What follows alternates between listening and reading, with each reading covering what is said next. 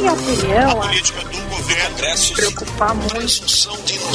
Agora na Rádio Bandeirantes, Bastidores do Poder. Apresentação Eduardo Carvalho. Duas horas e dois, muito boa tarde para você, ouvinte da Rádio Bandeirantes. Está começando mais um Bastidores do Poder. Hoje, terça-feira, dia 20 de junho de 2023. Bastidores entrando no ar com muita informação, tem muita coisa acontecendo. A gente começa o programa de hoje com bancada. A Assembleia Legislativa está trancada por manifestantes contrários à reestruturação do IP Saúde. E ainda, Rio Grande do Sul tem 15 mortes confirmadas por conta do ciclone extratropical. São apenas alguns dos assuntos que a gente vai trazer ao longo do programa de hoje. Bastidores do Poder no ar, em nome de Escola Superior, dos oficiais da Brigada Militar e do Corpo de Bombeiros Militar, realizando sonhos, construindo o futuro. Sinoscar a rede Chevrolet do grupo Sinosserra. Agora, 2 horas e 3 minutos, a hora certa você sabe. É para o Hotel Express Rodoviária. Conforto e economia é no Hotel Express Rodoviária. Ligue 3085-5500. Agora, 15 graus e 2 décimos a temperatura em Porto Alegre. Faz frio na capital dos gaúchos. Braguinha, a temperatura é para o Hospital São Lucas da PUC. O cuidado que salva vidas. O Bastidores, de, do, Bastidores do Poder de hoje, que tem na produção Christian Petalaz. A mesa de áudio é de Luiz Matoso Braga, o Braguinha. Central técnica de Edson Leandro, meu amigo Edinho.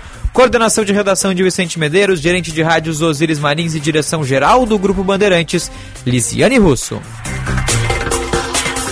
Você nos acompanha pelo 94,9 FM, aplicativos Band Rádios e Band Play pelo Instagram, arroba Grupo Band RS, o Twitter, arroba Band RS e, claro, youtube.com barra Band RS e aí com imagens você acompanha o Bastidores do Poder. Sempre lembrando que no nosso Band Zap é o 9806109 49. Informação de última hora que acaba de chegar. Os deputados gaúchos decidiram, vão votar o IP Saúde e vão votar dentro da Assembleia Legislativa. A gente vai tentar contato agora com algum dos deputados que estão lá na Assembleia Legislativa que tomaram essa decisão para falar com eles ao vivo aqui no Bastidores do Poder. Decisão de agora da Assembleia Legislativa nesse momento tem uh, servidores públicos bloqueando as entradas da Assembleia Legislativa. Nesse momento, a gente tem servidores bloqueando, são servidores de educação, servidores públicos do Rio Grande do Sul, a gente tem de diversas áreas e que protestam, estão desde as 5 horas da manhã rodeando a Assembleia Legislativa do Estado, não permitindo que os deputados ingressem na casa.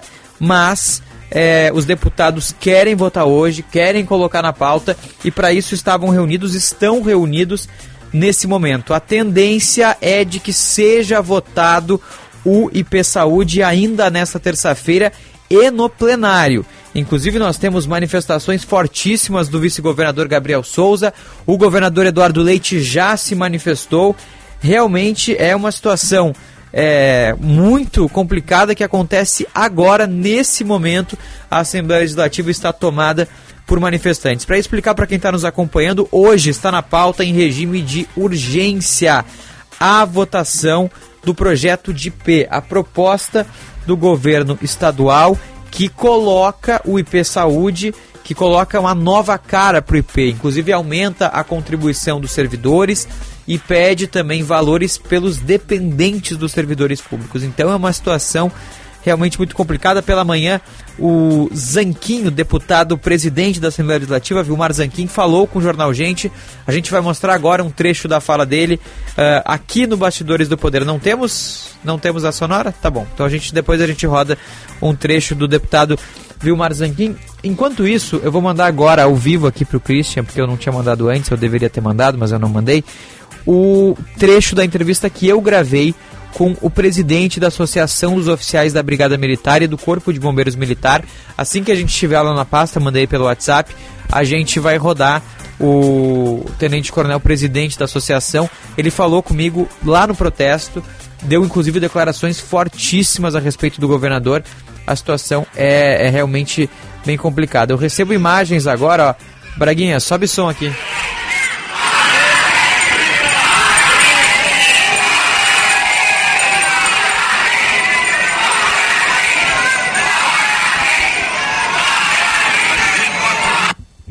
Os deputados ingressam nesse momento dentro da Assembleia Legislativa. No fundo, a gente escuta ah, os gritos de fora leite, de retira, ou tem um cordão do choque e da Brigada Militar e os deputados estão entrando no plenário.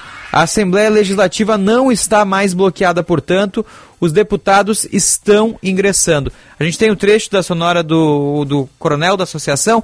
Vamos acompanhar então o presidente da Associação dos Oficiais da Brigada Militar do meio desse protesto. Vamos acompanhar. Podia aparecer ali, ó. PLC. PLC. É que ali é muito alto, é, né? Muito alto. Presidente, obrigado por falar com a gente. A ZOFBM também está presente, então, aqui na manifestação. Qual o entendimento de vocês a respeito é, dessa proposta do governo referente ao IP Saúde? Boa tarde, obrigado por falar com a gente. Boa tarde a todos os ouvintes da Bandeirantes. É um prazer estar falando com os senhores e até poder esclarecer a opinião pública. Na verdade, nós temos um, demo, um governador que se diz democrata e é um ditador. Porque as leis no Brasil, nós temos leis, as leis têm que ser discutidas, para se tornarem leis, os projetos têm que ser discutidos. O governador apro, apro, apro, apresentou à Assembleia um PLC que não foi discutido, não deu oportunidade das entidades, inclusive nós procuramos sim o governo, apresentamos propostas que o governo sequer considerou. Então ele não discutiu e agora vem impor pela Assembleia, através da votação claro, da sua base aliada, essa base conquistada, sei lá de que maneira, a, a, para aprovarem um projeto imoral, indecente, que é mais uma vez um governador do estado novo, mais velho nas suas eh, ideias, não tem criatividade, não tem noção do que é política verdadeiramente, apresenta um projeto não discutido, tirando dinheiro, segunda vez que o governador tira dinheiro do pão da mesa dos funcionários públicos em geral e dos militares estaduais em particular. Porque dos militares em particular ele já fez a progressividade na cobrança do IP, que é ilegal, governador. O senhor, toda a assessoria e os deputados que votaram sabem que é ilegal. E agora, de novo, pela má gestão, má gestão. Se houvesse uma gestão séria, nós teríamos uma, uma, certamente aberta as contas do IP através de uma auditoria. Nós ingressamos na justiça, tanto no Ministério Público, que sequer se pronunciou, lamentavelmente, mas ingressamos também no Poder Judiciário com uma ação que foi distribuída a uma justiça e que às duas horas da tarde de hoje, repito, às 14 horas da tarde de hoje, a ação nossa das entidades da Brigada Militar e dos Bombeiros, a AZOF, que é a minha entidade, a SSTBM, a BANF e a OFERGS, essas quatro entidades ingressaram com uma ação que foi distribuída à Fazenda e às 14 horas vai, vamos ter uma, uma solução, pelo menos uma decisão. Não nos conformamos, vamos lutar contra essa proposta indecente, moral, de um governo arbitrário que tem uma maioria conseguida, sei lá como. Sei lá como. Porque o que vocês pedem nessa ação, presidente? O que nós esperamos é que o, o governador discuta, a Assembleia respeite a opinião pública e a população, como deve ser numa democracia, para que transforme uma proposta esdrúxula, errada, imbecil, em lei tem que haver muita discussão, que o governo não fez e nem está permitindo que os deputados o façam. Então esperamos ainda, temos esperança que a justiça se pronuncie, não o governo nem a Assembleia. Não tenho esperança no governador Eduardo Leite nem na Assembleia. Tá? Um porque é um ditador e o outro porque está comprometido com esse ditadorzinho. Mas ainda me resta uma esperança que tenha justiça no Brasil. Se falhar essa aí, então, é, realmente nós estamos num mundo sem lei, sem valores morais e sem valores éticos. Obrigado, presidente, por falar com a gente. Muito obrigado. Quer dizer, o governador. Então, a fala do Coronel Marcos Paulo Beck, ele que é o presidente da SOFBM, uma das várias entidades que participam dessa manifestação que segue ocorrendo, mas eu repito, nesse momento Os deputados gaúchos estão dentro do plenário da Assembleia Legislativa. A sessão vai ocorrer presencialmente no plenário. Não está mais bloqueado a Assembleia. A Brigada Militar fez um cordão e permitiu a passagem dos deputados que saíram do Piratini e entraram dentro da Assembleia Legislativa. Vai rolar a votação, portanto, do projeto do IP Saúde e a gente segue nessa pauta, conversar agora ao vivo com Edson Garcia, ele que faz parte da diretoria do CEPERS, vai conversar com a gente a respeito disso. Edson, obrigado por nos atender, uma boa tarde, o senhor fala da onde? De nada, boa tarde, falo aqui da rua, onde continuamos fechando os portões da Assembleia e evitando o acesso de qualquer pessoa lá dentro. A gente Na recebeu. Diga. Estamos desde de manhã aqui. Sim, vocês, que horas vocês chegaram, Edson? Umas 5 da manhã, 5 e meia? Isso. A gente recebeu a informação de que os, os deputados conseguiram entrar na Assembleia. Vocês viram alguma movimentação por aí? Por enquanto, ainda não tem nenhuma movimentação real aqui. Nós estamos ainda bloqueando os portões. Eles estão em reunião ali no memorial, do outro lado da rua. E estamos aqui, ansiosamente, uh, ainda tendo esperanças de que o governo do Estado não nos retire mais esse direito, que não sobretaxe o nosso plano de saúde, e ainda mais num momento onde ele não concede nenhum real de aumento real para a categoria. e ainda Diga. nós não queremos que, exi que exista um inchaço no, no SUS, porque é o que vai acontecer caso essas novas regras para o IP Saúde aconteçam. Isso que eu ia te perguntar, Edson. A gente tem essa proposta do governo do estado que modifica o IP Saúde, aumenta inclusive é, a contribuição dos servidores é, deixa eu, eu, te perguntar assim, né? A gente tem, por exemplo, aqui, ó, o, a contribuição dos titulares passaria de 3,1% para 3,6% do salário. É, de que forma vocês enxergam isso, é, esse aumento, junto com outras questões que estão junto dessa proposta, inviabilizariam o uso do IP Saúde por parte dos servidores? Ele é inviável para a realidade salarial da maioria dos servidores públicos do Estado. Porque não é somente 3,1 para 3,6. É aumento em todos os procedimentos médicos que aumenta o percentual, a contrapartida do governo diminui ou inexiste, e além de tudo, nós ainda teremos ali uh, cada dependente pagando de acordo com a sua faixa etária. Tem colegas que simplesmente se mantiverem seus companheiros e companheiras, ou esposos, uh, mulheres e filhos como dependentes, como são hoje, não receberão salário. Essa é a realidade. E, e, e Edson, assim, a gente tem é, dentro dessas medidas assim que a gente está acompanhando, eu vi vários, vários cartazes, várias placas falando do SUS, que seria sobrecarregado o Sistema Único de Saúde. Essa é a visão do CEPERS e das outras entidades sindicalistas. Se aprova o IP, passa a ser dessa forma, inviabiliza o uso, o Sistema Único de Saúde também vai sofrer esses impactos? Vai, na realidade, o governo do Estado, no nosso entendimento, ele está jogando a peteca nas mãos dos prefeitos e vereadores, que não conseguirão manter a saúde dos municípios. Porque no momento que esse um milhão de segurados do IP Saúde migrarem para o sul, vai haver um colapso na saúde pública. Então, é, existe hoje uma falta total de discernimento a respeito desse projeto. E principalmente onde mais jovens pagam, pagam menos e mais velhos pagam mais. Ou seja, quando tu tá velho e necessita mais de médico, tu vai ter que arcar com aquele valor que tu não está recebendo esse salário. Uh, Edson, se for votado hoje realmente na sessão plenária, é, vocês vão acompanhar, vão seguir com a manifestação por aí? Como é que vai funcionar essa questão por parte de vocês? Nós não sairemos daqui até termos um desfecho do que realmente irá acontecer nessa Assembleia Legislativa. Tá certo. Edson Garcia, ele que faz parte é, da direção da presidência do CEPERS, nos atendeu gentilmente aqui no Bastidores do Poder. Obrigado, Edson. Um abraço para você. Um abraço.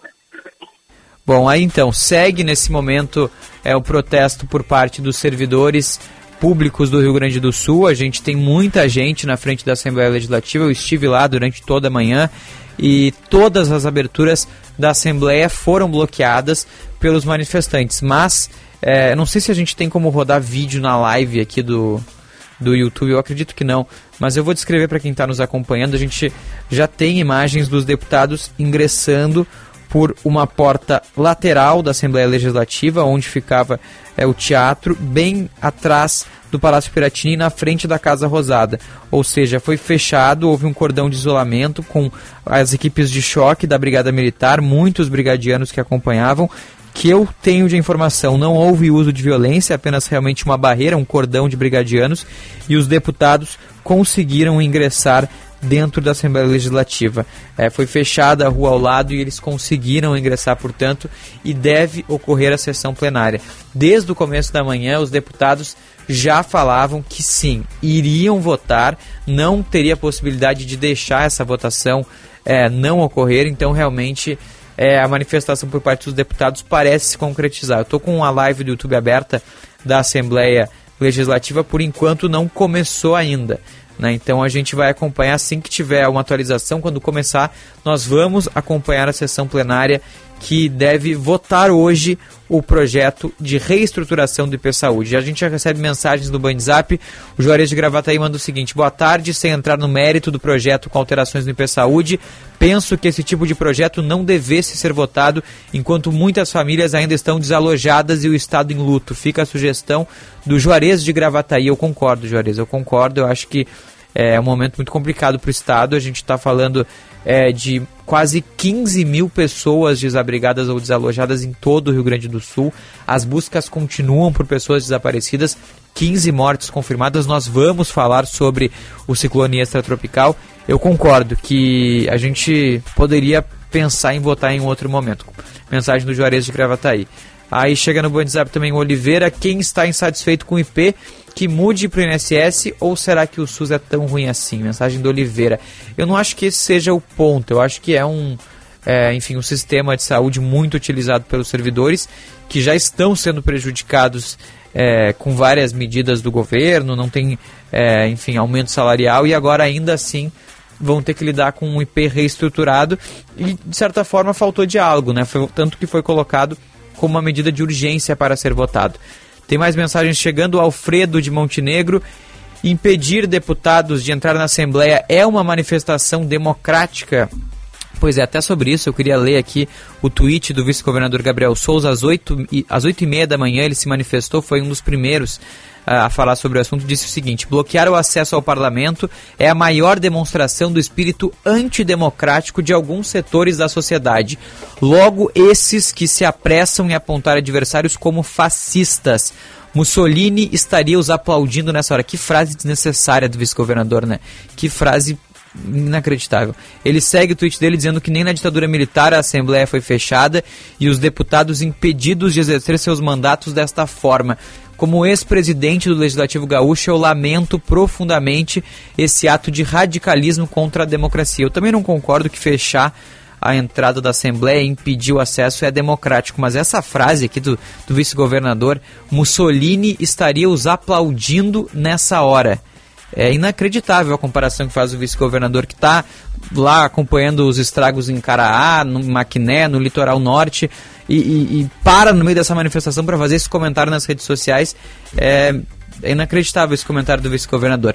Lembrando que as manifestações seguem nesse momento, os deputados já estão dentro da Assembleia Legislativa, a sessão deve ocorrer em alguns minutos. Estava marcada para as duas horas, eles demoraram um pouco para entrar, mas na sequência a gente deve ter o início dessa sessão. Praguinha, 2 horas e 21 minutos, a gente vai fazer o nosso primeiro intervalo do Bastidores do Poder de hoje. Na sequência a gente volta com mais informações. Vamos seguir falando da pauta do IP Saúde e ainda vamos trazer os detalhes das enchentes é, aqui que afetam o Rio Grande do Sul. Braguinha, daqui a pouco a gente volta. Qualidade e criatividade. Conteúdo relevante e multiplataforma. Rádio Bandeirantes. Uma história de credibilidade se constrói no respeito a quem assiste, no compromisso com a verdade, na qualidade do trabalho, na excelência da entrega. E no ritmo cada vez mais acelerado da evolução da sociedade e da tecnologia. Jornal da Band, com Adriana Araújo e Eduardo Oineg. De segunda a sábado, 20 da noite, na Band TV e nas plataformas digitais. Precisa fazer um reparo no seu automóvel? É hora da revisão. A oficina da Sinoscar arruma até prêmios para você. Aproveite a promoção Serviço Premiado Chevrolet. A cada 250 reais em serviços na oficina, você concorre a milhares de prêmios e uma Tracker zero quilômetro. Agende seu serviço agora mesmo e aproveite. Sinoscar, a rede Chevrolet do grupo Sinosserra. No trânsito, escolha vida.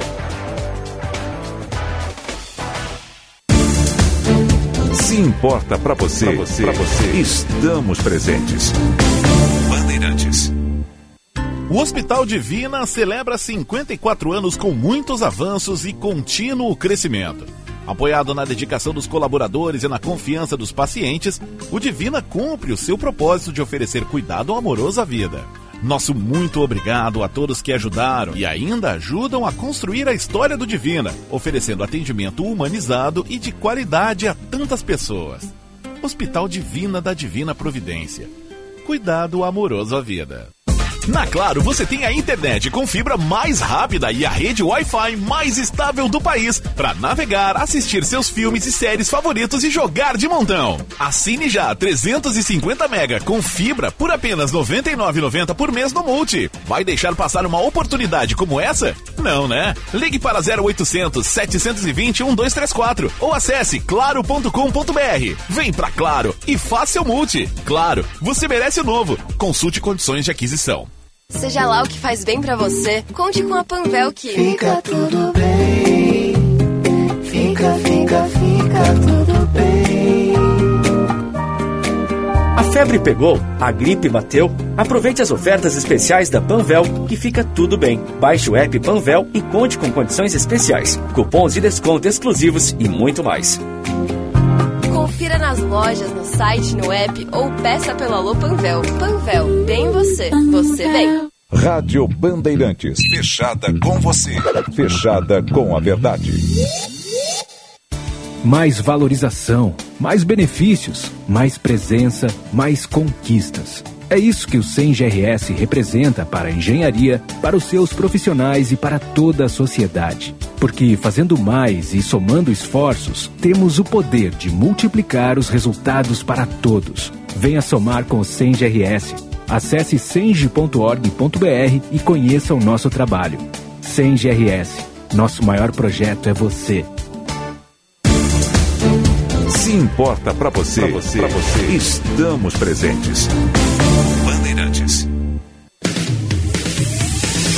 Você está ouvindo Bastidores, Bastidores do, poder, do Poder na Rádio Bandeirantes.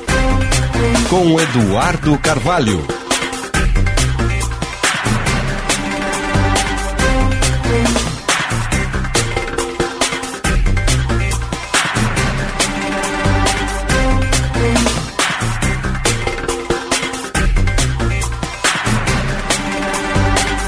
De volta aqui com Bastidores do Poder na Rádio Bandeirantes, 2 horas e 26 minutos, marca no relógio a hora certa para o Hotel Express Rodoviária. Chegando na rodoviária de Porto Alegre, sua hospedagem fica bem em frente. Hotel Express Rodoviária e Hotel Express Terminal Tour. É, convênios com agências, empresas e entidades. Conforto e economia no Hotel Express Rodoviária e Hotel Express Terminal Tour 3855500. A temperatura de 15 graus e 6 décimos é para o Hospital São Lucas da PUC, que agora conta com a Mais Traumato Ortopedia, uma linha completa de cuidados em traumatologia e doenças ortopédicas, de uma emergência para casos de traumas musco-esqueléticos diversos até consultas, exames e procedimentos de média e alta complexidade em um só lugar. O serviço inclui toda a estrutura do campus da saúde, com um centro de reabilitação dedicado e um parque esportivo para o bem-estar e a prevenção de doenças. Saiba mais em hospitalsonlucas.pucrs.br barra mais trauma ortopedia. Vamos com o serviço aqui no Bastidores do Poder. O Josh Bittencourt abre os trabalhos no Bastidores. Serviço Bandeirantes. Trânsito. água que chega aos Leopoldenses passa pela ampla estrutura do SEMAI, que é um patrimônio da cidade. Prefeitura de São Leopoldo, construindo uma cidade melhor. Muito boa tarde, Eduardo. Boa tarde. Uma ótima terça-feira a todos aqui no Bastidores do Poder. Trânsito lento pela Nilo Peçanha, desde a perimetral, para quem vai em direção à Praça da Encol, em função de um acidente que aconteceu mais cedo envolvendo uma moto e dois carros. O motociclista ficou ferido e o SAMU foi acionado para fazer o atendimento. Carlos Gomes, com trânsito intenso nos dois sentidos entre Anitta Garibaldi e a Plínio Brasil Milano. E atenção também na CIS Brasil, com fluxo acentuado nos dois sentidos, próximo ao viaduto Obirici. A Sertório flui melhor, pode ser uma alternativa. A água que chega aos Leopoldenses passa pela ampla estrutura do SEMAI, que é um patrimônio da cidade. Prefeitura de São Leopoldo, construindo uma cidade melhor. Eduardo. Obrigado, Josh, pelas informações. Na sequência, a gente vai trazer mais detalhes uh, a respeito da manifestação que segue ocorrendo nesse momento uh, em frente à Assembleia Legislativa do Rio Grande do Sul. É, a informação que nós temos agora é que será votado o projeto de reestruturação do IP Saúde e uh, será às 4 horas da tarde. Essa que é a ideia dos deputados, isso deve ocorrer ainda hoje nesta terça-feira. Agora, 2 horas e 28 minutos, vamos girar a chave aqui no Bastidores Poder. Sobe a trilha, Braguinha. Bom, está na linha conosco a diretora-geral do SIMPA, o Sindicato dos Municipários aqui de Porto Alegre, a diretora Cindy Sandri, que nos atende gentilmente nessa tarde aqui no Bastidores do Poder. Diretora, obrigado por falar com a gente, uma boa tarde. Oi, boa tarde. É, eu que agradeço a possibilidade de ocupar um pouquinho o espaço de vocês aí hoje.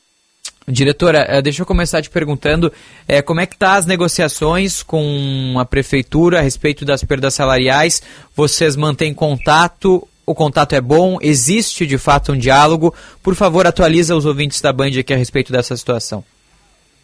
Ok. Uh, nós temos sim uh, feito uh, algumas reuniões com a comissão de negociação representativa do, governo municipal, uh, onde uh, prefeito Melo já apresentou duas, três propostas, onde nós fizemos na última assembleia, ocorrida no dia 13 desse mês, uhum. uma contraproposta, onde a gente aponta ali que, para além dos 5,79 que ele está propondo, em três vezes, sendo que o primeiro, dois 2,5 uh, retroativo a maio, 1,8 em agosto e o restante em outubro, a nossa contraproposta pressupõe ali o fato de que nós temos 30,25% de defasagem salarial em relação à inflação, onde nós apresentamos para o governo, então, logo após essa última assembleia, essa contraproposta, onde prevê ali 11,25% retroativo a maio e não é por coincidência que esse é o mesmo índice oferecido pela Câmara Municipal de Porto Alegre para os funcionários, merecidamente para os funcionários da Câmara Municipal. Sim. Esse para nós retroativo a maio, que maio é o mês da nossa data base, e o restante dos 3025 parcelado até 2025. Uh, o que nós temos nesse momento é a expectativa de que o governo uh, faça uma nova avaliação sobre essa contraproposta apresentada pela, pelo sindicato no dia em que nós estivemos lá, uh, fazendo debate com eles, uh, onde nós novamente uh, ponderamos o fato de que essa nova proposta apresentada pelo governo, que eu já citei aqui, de 5,79, que é relativo somente à inflação do ano passado, ela é insuficiente, ela não atende o conjunto Uh, das perdas salariais, como eu já disse, de 30,25%, que nós temos aí uma defasagem que conta desde lá 2000, de 2016. Uh, e tem, o governo tem possibilidade de atender essa nossa contraproposta, por isso a nossa expectativa. Muito obrigado, uh, diretor. Agora, eu queria perguntar sobre um outro ponto é, que a gente tem mostrado bastante aqui no Bastidores do Poder a respeito da questão da educação. A gente teve uh, nas últimas semanas muitas reportagens mostrando uh, os gastos de mais ou menos 100 milhões para a compra de equipamentos e Ontem a gente teve, aliás, na semana passada, agora a gente teve a queda da secretária de Educação. Como que o Simpa acompanha também essas questões, esses gastos da prefeitura? Eduardo, né? Isso.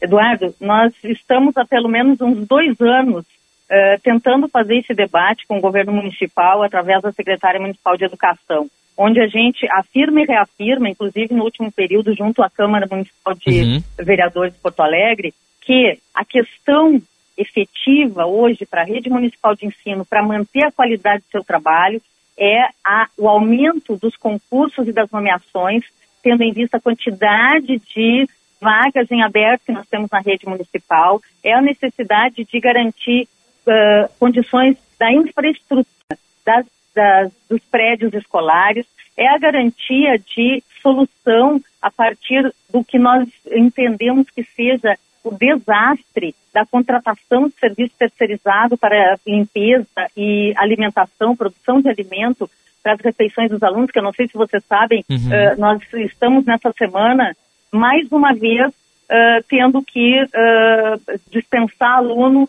antes da refeição, porque não tem refeição para oferecer. nós temos situações em que tem sim muita dificuldade de a Secretaria Municipal de Educação reconhecer a autonomia da construção da proposta político-pedagógica da escola e, com isso, ela se adaptar para fazer aquisição de equipamento, de material pedagógico, para poder dar conta da execução da proposta político-pedagógica. Óbvio que, uh, dentro dos parâmetros curriculares nacionais, dentro das uh, diretrizes nacionais, inclusive diretrizes municipais, uh, até há pouco tempo atrás, exaradas pelo Conselho Municipal de Educação, que, uhum. infelizmente, uhum. né, uh, o governo municipal tem uh, retirado né, uh, do Conselho Municipal de Educação a tarefa que é de administrar o sistema municipal de ensino. Administrar não, isso é, é tarefa do município, é de construir a política de educação no município, né? Então, essas questões para nós, infelizmente, não são novas, né? Uh, elas só se agudizam em função de que as iniciativas do governo municipal uh, e não é uh, uma, uma ação exclusiva da Secretaria Sim. Municipal de Educação, o governo municipal deu aval para desde a 2021 fazer aquisições, participar de contratos onde a aquisição, tanto de equipamento quanto de material pedagógico, ou é inadequado, ou é ineficaz, ou não tem estrutura na escola para poder se instalar esses equipamentos. Que vocês uh, sabem muito bem uh, o detalhe disso. Então, a nossa lástima né, é uh, enxergar que tem que se transformar num processo investigatório, numa CPI na Câmara de Vereadores, para que o que a gente vem dizendo já há bastante tempo, porque nós estamos lá no chão da escola, nós sabemos o que acontece lá no cotidiano, há muito nós dizemos que estava absolutamente incoerente essa postura do governo de executar o que ele estava executando em termos de política educacional. Infelizmente, uh, uh, restou né, nisso que vocês estão vendo uh, na imprensa e na, no próprio resultado, no próprio consequência na rede municipal de ensino e no fato da secretária municipal de educação ter pedido demissão. Nós só esperamos que ao invés de piorar, melhore, né? Porque Sim. se a intenção é de melhorar, isso significa reconhecer a necessidade de consultar, de dialogar com a rede municipal de ensino. Né? Isso é o que nós esperamos uh, que o governo faça, que reconheça que a rede municipal de ensino tem sim uh, autoridade para dizer o que ela precisa, como ela precisa, por que ela precisa e quando precisa para poder dar conta de executar sua proposta político-pedagógica. Perfeito. Você que está ligando o rádio agora está ouvindo a voz da diretora-geral do Sindicato dos Municipais do, de Porto Alegre, Cindy Sandri. A gente conversa sobre as propostas de reposição das perdas salariais do sindicato e também sobre algumas questões envolvendo a Secretaria de Educação. Diretora, só para a gente fechar uh, a nossa conversa, na verdade fechar essa pauta da educação, mas voltar para a questão da reposição salarial, é, o que, que exatamente vocês pretendem para os próximos dias, para as próximas semanas? Quais são os próximos passos por parte do sindicato? Vocês uh, têm algum protesto marcado, alguma coisa nesse sentido? Sim, uh, em relação à nossa database, né, que é uma lei municipal hum. onde é reconhecida né, a necessidade dos governos municipais, dos governantes municipais, a cada ano sentar com, dialogar com o sindicato e tratar da sua pauta de reivindicações, que foi entregue, como uh, uh, vocês já devem ter noticiado em outros momentos, já há mais de mês para o governo. O que, que a gente diz, né? Que, levando em consideração o fato de que serviço público não é negócio privado, que a iniciativa privada, quando busca a, o, o resultado lucrativo da sua intervenção, ela não combina com a prestação de serviço público para a cidade, porque é um direito do cidadão, né? não é um serviço a ser cobrado, é um direito do cidadão e é de responsabilidade do município, tanto a educação, quanto a saúde, quanto a assistência social, moradia, geração de emprego e renda, a questão do demais, a insistência do governo municipal, do, do, do prefeito Melo, uh, tratar dessa questão, trocando de nome por concessão, por parcerização, mas é a privatização, sim, de um serviço que há muito tempo, há mais de 60 anos, é executado em Porto Alegre e com uh, uh, uma capacidade absolutamente reconhecida na cidade de qualidade da oferta de serviço. Então, todas essas questões, para nós, são questões que estão na mesa de negociação para poder trazer para o prefeito Melo o fato de que uh, é necessário sim valorizar o serviço público, valorizar o servidor e a servidora pública para poder dar conta de oferecer uh, esse serviço que é obrigatório do governo municipal para a população no seu conjunto. Nós temos situações de falta de... A questão dos transportes, do, do transporte na cidade está um caos, a questão do lixo na cidade está um caos, a questão do atendimento médico, a falta de vaga nas escolas, a, a, a falta de, de uh, água encanada, e agora mais ainda com esse ciclone tropical que descortinou todas as dificuldades do governo de dar conta das suas obrigações uh, no, no, sentido de uh, executar o serviço público, nós estamos trazendo para que, na mesa de negociação, para que o governo Melo perceba que sim, além da obrigação dele, ele mesmo diz que há sim superávit na prefeitura. A prefeitura tem possibilidade, sim, de investir tanto na valorização do servidor público, que aí nós não falamos só da questão salarial, nós falamos das condições de trabalho. Né? Quando ele terceiriza e terceirizou uh, 90% do atendimento da, da saúde, uh, terceiriza uma boa parte uh, do atendimento dentro da escola, tanto no ponto de vista da contratação de professor, uh, quanto da, do ponto de vista da contratação de empresa para oferecer uh, alimentação e realizar a higiene da escola, o que, que acontece? A desvalorização, a descaracterização do serviço público, como vinha acontecendo há décadas, onde a gente conseguiu acumular uma excelente relação entre os prestadores de serviços e os que recebem esse serviço, que é a população mais carente, as comunidades periféricas da cidade, que é, por exemplo, onde as escolas estão instaladas, que é onde, por exemplo, precisa de atendimento da assistência social, que é onde, por exemplo, precisa de atendimento da saúde pública através do SUS, que sempre foi muito bem gerenciado aqui em Porto Alegre, e hoje a gente vê situações catastróficas, né, de falta de atendimento, de falta de profissional, de reciclagem de profissional a partir da empresa que não tem um compromisso efetivo com a qualidade do serviço, nem muito menos com a, a, a, universalização desse serviço, porque é um negócio para a empresa, não é um direito do cidadão e da cidadã. Então, isso para nós né, é um ponto central para a gente poder dar conta desse diálogo com o município.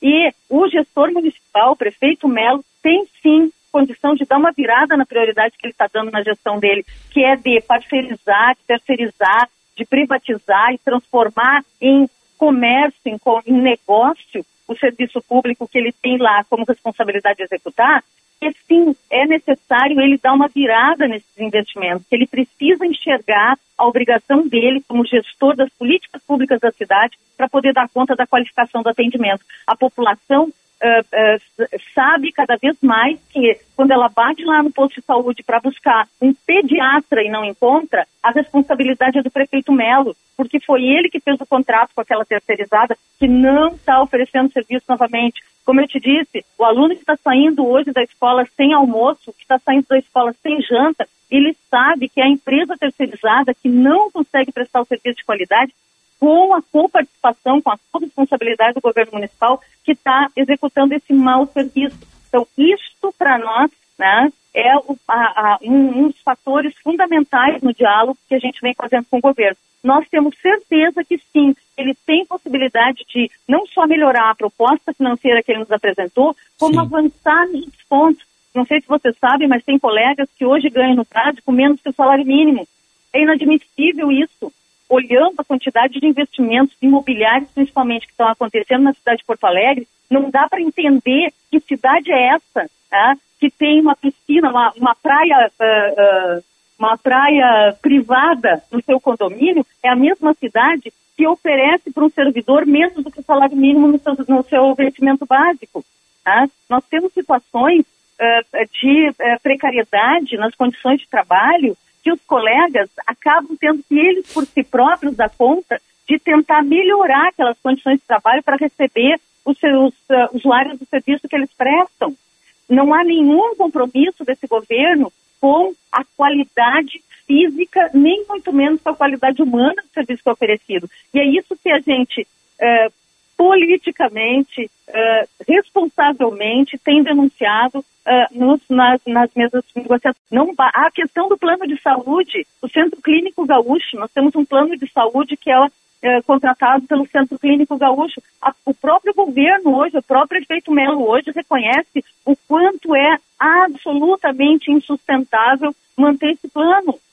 Absolutamente insustentável. Tem colegas que estão tendo seu tratamento interrompido, tratamento de câncer, tratamento sério, que trata da questão da manutenção da vida desse colega. O plano de saúde suspende o atendimento não oferece novas consultas, não oferece especialistas, enfim, nós temos uma, né, uma série de questões né, que a gente aponta ali na nossa pauta de, de reivindicações que, infelizmente, vão para além da questão financeira. Mas a questão financeira é, sim, o oxigênio de toda a conversa. Diretora-geral do Simpa, Cindy Sandri, muito obrigado pela participação aqui no Bastidores do Poder. A gente vai seguir acompanhando essa pauta. Quando tiver alguma atualização, é, se puder voltar e atualizar aqui na Rádio Bandeirantes, o espaço está aberto para vocês, tá? Eu, eu, posso só informar que nós vamos ter um ato público daqui a pouco. Claro, Melo, com certeza. Negocie e pague já. O nome do nosso ato público, Melo, negocie e pague já. Agora, a partir das 16 horas, lá na frente do Centro Administrativo Municipal, na João Manuel 157. Perfeito. A né? questão é, Melo, trate conosco, vamos avançar nessa sua proposta, vamos chegar nos 11h25. Tá certo. Muito obrigado, diretora. Só às 4 horas da tarde, isso? Isso. Tá, combinado. Muito obrigado, Cindy Sandri, pela participação aqui no Bastidores do Poder. Microfones abertos. Um abraço. Muito obrigado, Eduardo. Agora 2 horas e 44 minutos. Lembrando sempre que a hora certa é para o Hotel Express Rodoviária. Conforto e economia é no Hotel Express Rodoviária. Ligue 3085 5500. Bastidores do Poder é um oferecimento de Sinoscar. Só na Sinoscar tem para você o novo Onix e Onix Plus 2023 com taxa zero e bônus de até 10 mil. Sinoscar, a rede Chevrolet do grupo Sinosserra. Ainda no Bastidores do Poder de hoje, a gente vai trazer todos os detalhes é, do que acontece na Assembleia Legislativa, dos protestos e também atualizar a situação do ciclone extratropical que já deixa 15 mortos no Rio Grande do Sul e quase 15 mil pessoas entre desabrigados e desalojados. Agora, repórter Bandeirantes. Rádio. Repórter Bandeirantes é um oferecimento de Grupo Souza Lima. Eficiência em Segurança e Serviços. Repórter Bandeirantes. Olá, muito boa tarde. O governo federal divulga nesta quarta-feira um conjunto de medidas para dar mais segurança ao transporte de bagagens nos aeroportos. Foi o que anunciou o ministro dos Portos e Aeroportos, Márcio França, em entrevista a José Luiz da Atena na Rádio Bandeirantes. Segundo ele, uma das novidades prevê o registro da imagem das malas a partir do despacho pelos passageiros. A ideia é evitar situações como a das brasileiras que tiveram a mala trocada da etiqueta nas bagagens e foram presas injustamente por tráfico de drogas na Alemanha. Nós estamos é, colocando uma maneira de fotografar a bagagem quando a pessoa entrega a bagagem, para que você possa, querendo, receber uma imagem da sua bagagem. Porque naquele caso da Alemanha especialmente, as moças não conseguiam provar que aquela bagagem sequer era delas. Eles trocaram foi a etiqueta, né? Também devem ser anunciadas a compra de novos equipamentos de raio-x e instalação de mais câmeras nas áreas de check-in. As medidas foram definidas em conjunto pelos Ministérios de Portos e Aeroportos e da Justiça. Márcio França diz que o esforço e o reforço na segurança é ainda mais importante no momento em que a procura por voos está perto do que era antes da pandemia. Sobre os preços, ele admitiu que estão altos e confirmou que em agosto saiu o programa para oferecer passagens mais baratas à parte da população. Na área portuária, na, área de aeroportos, se mantiver o primeiro trimestre, a gente vai crescer acima de 6%. É, mas os caras precisam baixar um pouco a passagem, está alto ainda. Ah, não sei se é um dinheiro que não vale nada. A partir de agosto, da mas tá vai caro. começar o Voa Brasil. O Voa Brasil, aquele programa que a gente falou, dos 200 reais da passagem, e vai ser a possibilidade da pessoa que não está acostumada a voar poder voar, ocupar os espaços ociosos. Agora, duas horas e 48 minutos. Este foi o Repórter Bandeirantes. O negócio é o seguinte: a solução completa para o seu negócio é a Souza Lima. E com a Souza Lima, o negócio é inovação. E aqui não tem esse negócio de ser tudo igual, não. As soluções são sob medida, de segurança, limpeza e outros serviços. E é um ótimo negócio em valores, sempre alinhado aos valores do seu negócio. E esse negócio de terceirização deixa que a gente resolve. O nosso negócio é fazer o seu negócio melhor. Negócio fechado? Grupo Souza Lima. Soluções completas para o seu negócio. Goodyear, mais de 600 revendas oficiais para você fazer sua estrada. Para se manter conectado, pode contar com a gente. Fique ligado, Sil, sempre presente. Sil Energia se renova. Sil, todo mundo aprova. Conectada com o futuro. Oh, oh, oh. Sil, toda cidade tá ligada. Sucesso em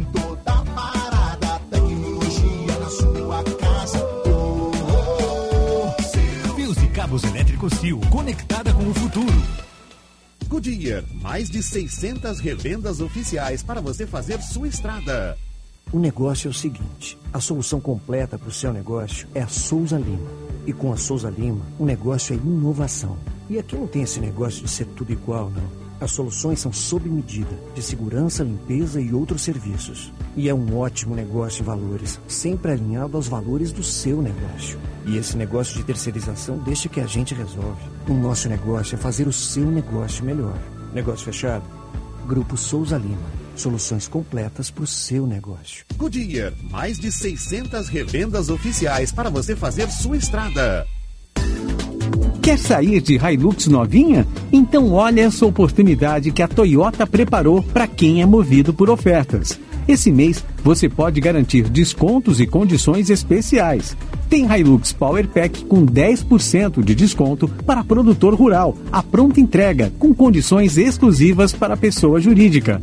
Não perca a chance de garantir sua Hilux Power Pack 0 km. Aproveite! Toyota.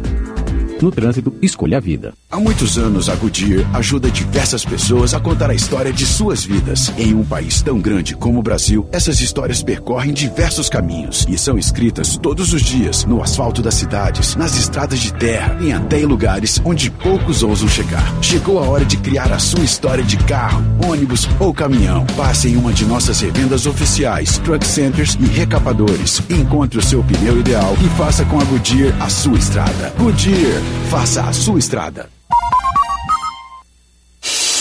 Repórter Bandeirantes. Informação e entretenimento. Prestação de serviço sempre presente. Rádio Bandeirantes.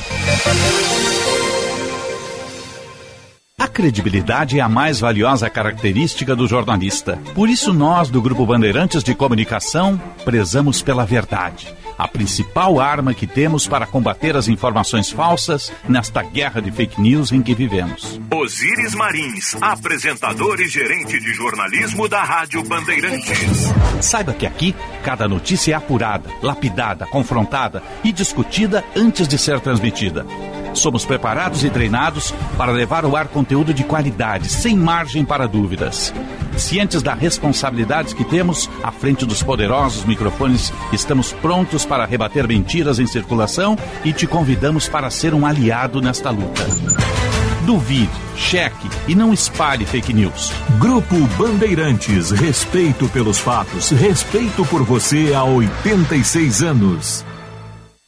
Chegando no aeroporto de Porto Alegre, sua hospedagem fica a 5 minutos de distância, com transfer cortesia. Basta ligar 3022 2020. Hotel Express e Hotel Expressinho Aeroporto. Apartamentos renovados, com higienização cuidadosa, café cortesia bem cedinho e amplo estacionamento. Conforto e economia é no Hotel Express e Hotel Expressinho Aeroporto. Ligue 3022 2020.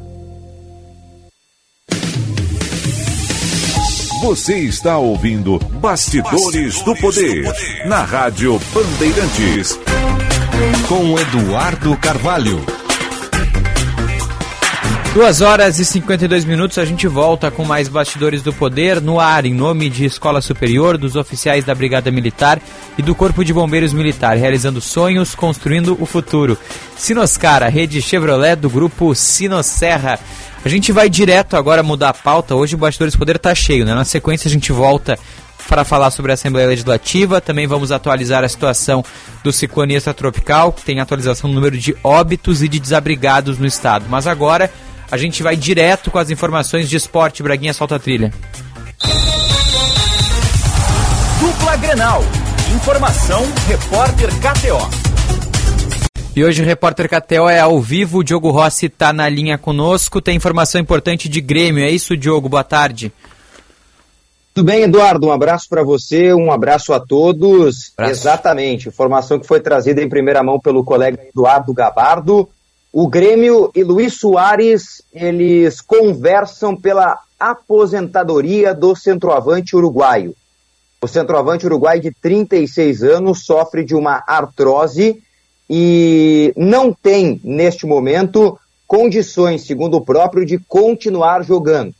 Ele já conversou com a direção do Grêmio, ele já conversou com a comissão técnica do Grêmio, todos estão cientes desta situação, mas ainda não há uma data oficial para que Luiz Soares se aposente. O certo é que o jogador já comunicou o Grêmio que tem este planejamento e isso não deve demorar. É importante destacar para o ouvinte da Rádio Bandeirantes. Uhum. Pode acontecer no próximo jogo, uma última partida, como pode acontecer no final da temporada. Ainda não está oficializada a data de quando o Soares vai parar. O certo é que ele vai, ele está decidido. Vai se aposentar, pois não aguenta mais as dores devidas, uh, oriundas, perdão, de uma artrose sofrida no joelho. Quero fazer um breve histórico aqui, Eduardo, se me permite. Claro, por favor. Que é o seguinte: o jogador sofre, sofre de dores há um bom tempo. Sim. Já foi muito elogiado depois da vitória do Grêmio contra o Cruzeiro pela Copa do Brasil na classificação do tricolor para as quartas de final da competição, quando ele jogou no sacrifício. O Renato pediu aplausos para Soares naquela partida. O relato depois do jogo contra o Flamengo no Maracanã é que Soares saiu carregado pelos seus companheiros devido às dores no joelho. E mais recentemente, o jogador tem tido dificuldades para treinar. Ele sente dores, deixa as atividades mais cedo, mas até aqui eram apenas dores que o atrapalhavam, mas que se tinha o conhecimento. Agora a informação de que ele quer se aposentar e deve deixar o futebol. O fato é, ele tem um contrato com o Grêmio até o final de 2024. Sim. Ele tem um contrato que diz respeito a todo um processo de marketing e que envolve investidores. Então não é um processo simples, mas já está sendo trabalhado. O Grêmio tem ciência desse fato e trabalha junto a esta operação. Diogo, não tem ainda nenhuma manifestação por parte do Grêmio, né? Não, oficial ainda não. Né? Nós já estamos tentando contato com o departamento de futebol do tricolor para que se manifeste em relação a esta situação. Acredito que o Grêmio vá fazer uma manifestação oficial, até porque trata-se de uma informação importante, um jogador que tem contrato até o final do ano que vem e é, sem sombra de dúvidas, aí o principal jogador do Grêmio, né, e um dos principais jogadores do futebol brasileiro nesse momento. Diogo, só para fechar, depois as informações vão ser é, ampliadas nas atualidades esportivas, mas isso, essa, esse contato entre Luiz Soares e a direção do Grêmio, é, o que ele informou para a direção foi hoje, foi no começo dessa semana? A gente sabe quando que ele passou isso para o departamento de futebol? A informação que a gente tem é que ele fez esse comunicado de forma recente tá? Ele, depois das dores dos últimos jogos, hum. ele conversou com a família e por quesitos familiares está tomando também esta decisão. É um pedido recente do jogador, mas a comissão técnica e o departamento de futebol do Grêmio já tem conhecimento deste pedido. Perfeito. Na sequência, então, na atualidade, tu amplia as informações, né, Diogo? Vamos lá, até porque já recebo informação aqui de que o Grêmio está no mercado procurando já um centroavante para substituir Luiz Soares. Sabe que não vai conseguir encontrar um jogador parecido, mas já está no mercado tentando. Tá certo. Diogo Rossi, obrigado pelas informações. A gente vai agora com o Pedro Oliveira trazer o destaque do Internacional também aqui no Repórter KTO. O técnico Mano Menezes tem quatro desfalques para o jogo contra o Coritiba, às 8 horas da noite de domingo, no estádio Couto Pereira, pela 11 rodada do Campeonato Brasileiro. O volante Gabriel já treina com um grupo de jogadores e participou da atividade desta terça-feira. Entretanto, será poupado por precaução, porque não atua desde outubro do ano passado. E a ideia é não apressar o seu retorno aos gramados. Maurício tem uma luxação no ombro direito, não atua desde maio participou da atividade de hoje, trabalhou separado dos demais atletas, mesmo assim não será relacionado. Assim como Depena, que tem uma lesão muscular na coxa direita, participou junto com Maurício, separado dos demais atletas, da atividade de hoje, mas ainda não tem previsão para retornar. Isso deve acontecer apenas no início de julho. Arangues não participa de nenhum trabalho tem uma lesão muscular na coxa direita, assim como o Depena, e não tem previsão para retornar aos gramados. No lado positivo, o Internacional conta com Johnny, que chegou em Porto Alegre na manhã desta terça-feira.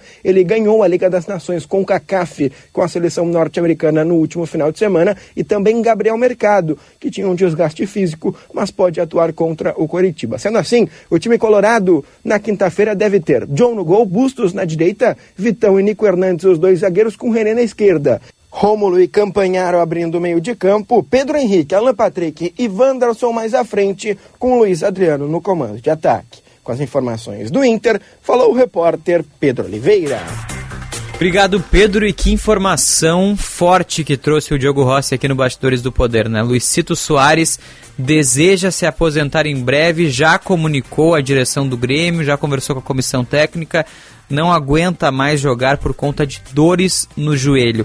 Na sequência aqui do Bastidores do Poder, o Atualidades Esportivas, segunda edição, vai trazer todos os detalhes dessa história envolvendo o Luiz Soares. O Diogo, inclusive, terminou a participação dele aqui no Bastidores do Poder, dizendo que o Grêmio já está no mercado em busca de um substituto. Na sequência, a gente traz mais informações aqui na Rádio Bandeirantes.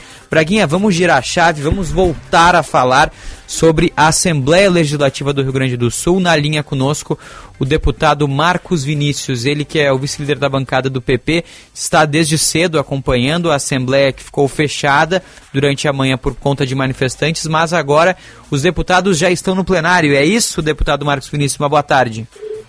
Boa tarde, Eduardo. Boa tarde a toda a equipe da Band e aos ouvintes. Prazer falar contigo. Nós conseguimos acessar o prédio da Assembleia Legislativa cerca de 20 minutos, 30 no máximo, né? Uhum. E desde então nós estamos organizando ah, as atividades que teremos hoje à tarde. Por conta da, da, da perda que nós tivemos no período regimental, a sessão deveria começar às 14 horas.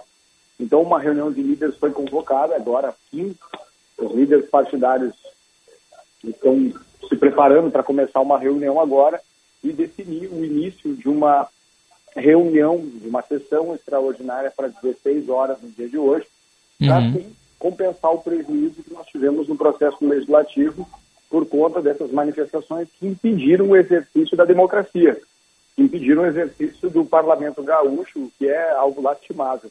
A Assembleia Legislativa nunca fechou suas portas, nem em períodos de revolução, tampouco em períodos de exceção como a ditadura militar. Ela sempre enfrentou as adversidades. Na, na pandemia, o parlamento funcionou. Agora seria realmente uma mácula muito grande para a história gaúcha, não vou falar nem do legislativo, mas para a história Sim. do Rio Grande do Sul, se a democracia fosse impedida por conta de manifestações antidemocráticas como essa que nós estamos assistindo no dia de hoje. Deputado, que trabalhos uh, aí da Assembleia que foram impedidos por conta dos, dos manifestantes, é, no, no, horário da manhã especialmente, mas só para explicar para quem está nos acompanhando uh, que prejuízos traz para a Assembleia é o fato dela estar uh, fechada, impedida de entrar os deputados. Todos os serviços da Assembleia Legislativa foram impedidos de funcionamento até meia hora atrás. Uhum. Para ter uma ideia, os manifestantes chegaram por volta de sete horas na, no parlamento e, inclusive, a Guarda Legislativa, que é o Serviço de Segurança da Assembleia, os servidores que trabalham durante a madrugada na casa, não puderam sequer sair do prédio. Né? Os policiais que entram eh, na parte da manhã substituindo os colegas que tiveram essa oportunidade. Então, tivemos até agora há pouco eh, servidores públicos impedidos de poder sair né, para o seu horário de descanso foram impedidos por, por outros servidores públicos, por entidades sindicais, é, que é muito Sim. triste. A CCJ, que é a Comissão de Constituição e Justiça da Assembleia, que define é, a, toda a questão da legalidade, da juridicidade dos projetos, foi impedida de trabalhar. Nós tivemos prejuízos também com as comissões de assuntos municipais. Todas as comissões foram impedidas durante a manhã, hoje, de funcionar. E agora à tarde, né, nós tivemos todo esse impasse durante o horário do meio-dia. Muitos servidores do parlamento estão acessando aos poucos o prédio, né, com, com, muito cuidado, com o suporte que tem sido fornecido pela Brigada Militar. E esse cuidado ele se faz necessário, porque parte desses manifestantes que estão aí são pessoas idosas, vulneráveis, que foram chamadas e arregimentadas por sindicatos e corporações, sabendo justamente que essa condição física e pessoal delas seria realmente um fator que inibiria uma ação mais enérgica, se fosse o caso das forças de segurança. Então, eu digo, é muito triste ter usado essas pessoas né, para impedir o parlamento. Muitos desses senhores e senhoras que chegaram cedo aqui na Assembleia, que têm todo o direito de discordar do Sim. conteúdo da matéria, né? ninguém está questionando isso, tem todo o direito de discordar, tem todo o direito de fazer pressão sobre os deputados para, se for o caso, mudar a sua opinião, o seu voto, mas essas pessoas contribuíram né, com a interrupção do funcionamento do Poder Legislativo, o que é um crime. Né? Nós vimos no dia 8 de janeiro em Brasília cenas lastimadas, onde houve violência e depredação. Por sorte, não tivemos isso aqui na Assembleia. Né? O discernimento foi mais forte nesse, nesse momento e e num dia de último dia de semana, com a cobertura da imprensa, como é o caso de vocês aqui da Band, que são desde as primeiras horas, acho que isso contribuiu muito com tudo que se viu. Uhum. Mas é, é triste ver que aquelas entidades sindicais e corporativas que foram as primeiras a apontar o dedo e chamar as pessoas que fizeram manifestações antidemocráticas, e eu reforço, foram antidemocráticas em Brasília em janeiro, são as mesmas que estão repetindo o mesmo gesto hoje aqui na Assembleia. Então, a coerência é, passou longe nesse período. Deputado, era, na, na, parte de hoje, da tarde, hoje, produzir uhum. adequadamente o nosso trabalho. Fomos eleitos para isso, para votar, para emitir opinião, para se posicionar, mesmo que parte é, da sociedade possa não concordar com as nossas pautas, nós fomos eleitos por uma maioria e, a, pensando nela, que vamos votar hoje à tarde, exercer a democracia. Deputado, a gente acompanhou a entrada é, ali na Assembleia, houve um, um, cordão da Brigada Militar, só para que fique claro, não parece ali ter acontecido algum episódio de violência, confronto, não teve nada nesse sentido, né? Nenhum, que eu tenha percebido nenhum. Houve, ah, houve muito cuidado por parte da Brigada Militar, muito respeito pela Brigada Militar na condução né, dessas, desses manifestantes para permitir o acesso dos deputados e, e das equipes de assessoria que estavam é, precisando entrar ao parlamento para poder trabalhar, para poder produzir, né? Houve muito respeito, eu quero aqui cumprimentar né, a toda a Brigada Militar, o comando da Brigada Militar, a Secretaria de Segurança, pela forma extremamente profissional e criteriosa com que agiram, né? Graças a Deus não tivemos Importante. nada de anormal, assim, de violência, de agressão, de depredação, até o momento. E esperamos que daqui até o final do dia, onde o parlamento votará, né, seja preservada tanto a integridade dos deputados, dos funcionários da Assembleia, como também dos manifestantes. É o que a gente espera, né, que a democracia seja exercida. Só o que se quer desde as primeiras horas do dia de hoje. Perfeito. Só para fechar, então, deputado, que eu sei que o senhor tem que continuar aí nos trabalhos, é, às quatro horas da tarde a gente deve começar a sessão extraordinária? Exatamente. Hoje nós temos cerca de 16 projetos em pauta para serem votados, inclusive uma, uma proposta de emenda constitucional e esse projeto do IP Saúde, que é uma lei complementar à Constituição do Estado.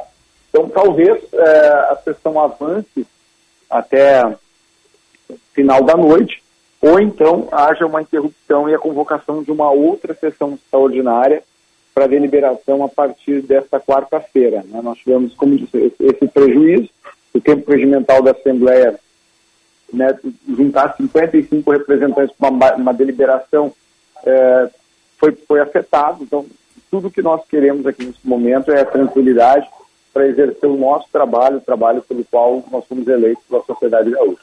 Tá certo. Deputado Marcos Vinícius, do PP, muito obrigado por nos atender aqui na Rádio Bandeirantes. Já tinha nos atendido mais cedo na Band TV. Microfones estão à disposição aí. Um abraço. Obrigado, Eduardo. Obrigado a todo o time da Band. Parabéns pelo trabalho de vocês hoje durante todo o dia aqui. A equipe de vocês foi realmente muito profissional, muito dedicada. É, parabéns, parabéns a todos. E seguimos aqui trabalhando, torcendo para a democracia. Tá certo. Obrigado, deputado Marcos Vinícius, ao vivo aqui no Bastidores do Poder, atualizando a situação na Assembleia Legislativa. Então, só para fazer um breve resumo do que, que o deputado mencionou, os deputados conseguiram entrar na Assembleia através de uma porta lateral que fica bem em frente à Casa Rosada, né, anexo ao Palácio Piratini. Os brigadianos fizeram uma corrente, um cordão junto com as equipes de choque. Não houve violência, não houve confronto, mas os manifestantes foram separados para que os deputados conseguissem ingressar. Nesse momento ocorre uma reunião da mesa diretora. Às quatro horas da tarde, a sessão extraordinária deve começar com a votação do IP Saúde, que pode ter um andamento ainda hoje, ou quem sabe ela siga para votação na quarta-feira. Claro, a gente vai acompanhar tudo aqui na Rádio Bandeirantes, na Band TV. Os protestos seguem do lado de fora. Isso também a gente acompanha ao longo de todo o dia. Braguinha, vamos com a previsão do tempo aqui no Bastidores. Serviço Bandeirantes. Previsão do tempo. Maria Fernanda Luxinger invade os estúdios da Rádio Bandeirantes com as informações do tempo. Boa tarde, Nanda. Boa tarde, Eduardo. Bem-vindo de volta aí, Bastidores do Poder. Muito obrigado. Fazia um tempo que eu não te vi aqui. Fazia, né? Que e você agora. fazendo? Muito ocupado. Não, eu tava de férias, que De nem uma férias. calócia. Eu tava em. Eu tava em Madrid acompanhando o South Summit e depois eu fui pra Roma Olha viajar. Um pupilo. Pupilo de, de Ah, que maravilha, né? Que maravilha. Um abraço pro Macalós que agora tá nos Estados Unidos. Ah, Eu ia dizer que ele tá ouvindo a gente, ele não tá. Não. Ele não tá ouvindo a gente, Mas, infelizmente. mas é justificável, né? Tá de Los férias. Angeles, LA, tá em LA. Tá, e mas, aí, Nanda? Mas e, é e aqui? justamente sobre tempo que eu ouvi te falar. E é isso que tu estava cobrindo, Não né? de- De certa não forma. o de Los Angeles. Não, de Los Angeles. Tá. Mas o que tu estava cobrindo na semana, Sim, nessa semana, semana perfeito. passada, enfim. Ah, a gente teve aí, né, uma semana bem conturbada em questões de previsão do tempo. É, o ciclone aí veio com força, ah, levando tudo que vinha pela frente, né? Literalmente. Muita, muita destruição em pessoas ainda que estão sofrendo os impactos aí. E amanhã começa o inverno oficialmente aqui no Hemisfério Sul. É, a gente já estava sentindo um pouco do frio, mas amanhã, a partir de amanhã, então, oficialmente temos o início do inverno. E a novidade é que, a partir de amanhã, quarta-feira, a chuva também volta para o estado. É, eu falei isso ontem aqui no programa. Uhum. A chuva, ela começa atingindo regiões que não foram afetadas pelo ciclone. Então, ali na região da fronteira, região oeste. Então, é, e também a intensidade da chuva é muito mais baixa, então não é algo que as pessoas devem se preocupar, porque não é, é, na mesma intensidade. Mas aí a chuva deve se estender para o resto do estado na quinta-feira. Então, foi a mesma coisa que eu disse no programa de ontem. Para quem está ainda lidando aí com os estragos, está limpando as suas casas, a chuva deve voltar, como eu disse, com menos intensidade, mas volta, então ainda tem aí mais um dia de sol é, no estado para que, enfim, os estragos possam ser reparados, as pessoas possam colocar telhas nas suas casas, que tem muita gente que está com esses problemas. Então, é isso que vai acontecer nos próximos dias. Sobre a temperatura, São José dos Ausentes deve registrar a mínima mais baixa no primeiro dia de inverno amanhã, que é a mínima de 4 graus. A máxima deve ser de 14 graus, então em uma amplitude térmica bem baixa. Em Rio Grande, no litoral sul, mínima de 10 e máxima de 18 graus. E aqui em Porto Alegre, termômetros variando entre os 13 e os 19 graus. Então temperaturas aí geladas. Começando o inverno, né? Não tem jeito. Oficialmente, né? Já tava Oficialmente. frio, mas agora, agora a gente pode reclamar do inverno com propriedade. Que tristeza. Eu não- tristeza, eu eu não, não sou um grande também. fã do frio. O Braguinha que. O Braguinha no frio ele vem com. Parece que ele tá na neve, né, Braguinha? É verdade, né? Uns casacos. Olha aí, ó. Ó o casaco. Quantas Braguinha. peças de roupa hoje? Três, três. Três. Não, tá pouco, Breguinha. Pro teu, pro teu nível de frio, tá pouco, né?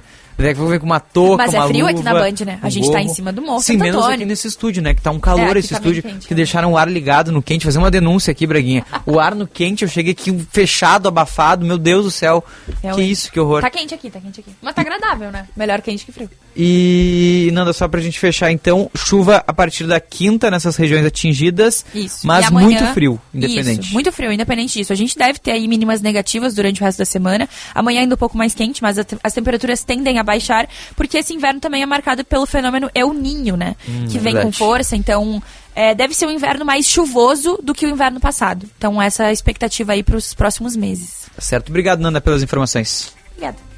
Bom, Braguinha, vamos seguir aqui no Bastidores do Poder. Agora são 3 horas e 11 minutos, a hora certa para o Hospital São Lucas da PUC. O cuidado que salva vidas. Agora sim, Braguinha, um intervalo. Na volta tem mais Bastidores do Poder. Bandeirantes. Quer ter a chance de assistir de pertinho a uma partida da UEFA Champions League? Promoção Quem é Banri joga junto com Mastercard e Banrisul na UEFA Champions League. A cada 200 reais em compras, você ganha um número da sorte para concorrer a essa grande experiência, entre outros prêmios. Quer saber mais? Consulte certificados e regulamentos em promojogajunto.banrisul.com.br e cadastre-se. Seja lá o que faz bem pra você, conte com a Panvel que Fica tudo bem. Fica, fica, fica tudo bem. A febre pegou, a gripe bateu. Aproveite as ofertas especiais da Panvel que fica tudo bem. Baixe o app Panvel e conte com condições especiais, cupons de desconto exclusivos e muito mais. Confira nas lojas, no site, no app ou peça pelo Alô Panvel. Panvel, bem você, você bem. Rádio Bandeirantes. Fechada com você, fechada com a verdade. Com 26 associados, todos com reconhecida atuação na indústria de laticínios gaúcha, o SINDRS representa atualmente 87% do leite e derivados produzidos no estado do Rio Grande, terceiro maior produtor de leite do país. Uma representatividade que comprova a união da categoria, a força do setor e o valor do trabalho de reconhecimento e conscientização da importância do leite para o consumidor e o mercado. Sindilate RS, o leite gaúcho passa por aqui. OABRS alerta. Ao receber pedidos de pagamentos relacionados a processos judiciais ou administrativos pelas redes sociais ou WhatsApp, fique atento. Nesses casos, não faça nenhum depósito, PIX ou transferência antes de conversar pessoalmente com seu advogado ou advogada. Cuidado com os golpes e fraudes de criminosos que se passam por advogados e advogadas. Um alerta da OABRS à sociedade. Conheça o curso de Direito da ESBM, com conteúdo voltado ao ingresso nas carreiras militares. O curso capacita você a ingressar numa das principais carreiras jurídicas do Estado. Saiba mais em www.esbm.org.br ou pelo telefone 51 981 47 92 42. ESBM, realizando sonhos, construindo o futuro. Se importa pra você, pra você, pra você, estamos presentes. Bandeirantes. Um novo conceito, um carinho. É o Repórter KTO. Todas as informações da dupla Grenal on demand. Na Rádio Bandeirantes e em todas as plataformas digitais. E no mano a mano com a torcida. Repórter KTO. Viva a emoção do futebol com a Rádio Bandeirantes. Bandeirantes, Bandeirantes. Com vocês, o hit desse inverno. Não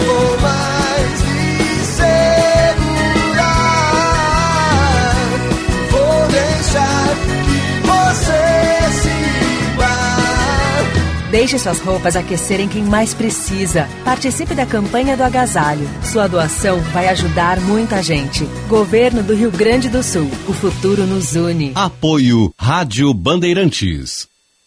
Fala minha gente, tudo certo? JB quem tá falando. Eu tô aqui para lembrar que a Marquespan, isso aí, a Marquespan é uma empresa de panificação que conquistou o Brasil e tem orgulho de ser gaúcha. Atendendo milhares de comércios, os caras vão desde mini mercados até grandes redes de supermercados e vem fazendo mais do que clientes, e sim grandes parceiros. Pergunta lá no teu mercado preferido se o cacetinho deles é da Marquespan, pois este eu assino embaixo. Marquespan para nós, o pão é sagrado. Você está ouvindo Bastidores, do, Poder, na Rádio Bandeirantes.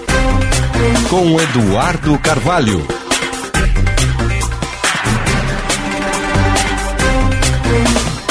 Três horas, três horas e 16 minutos, Bastidores do Poder de volta aqui na Rádio Bandeirantes. Hoje o Bastidores do Poder ia somente até as 13h30 da tarde, depois a gente ia com outra transmissão, mas na verdade agora o Bastidores segue no horário normal, nós vamos até as 4 horas da tarde.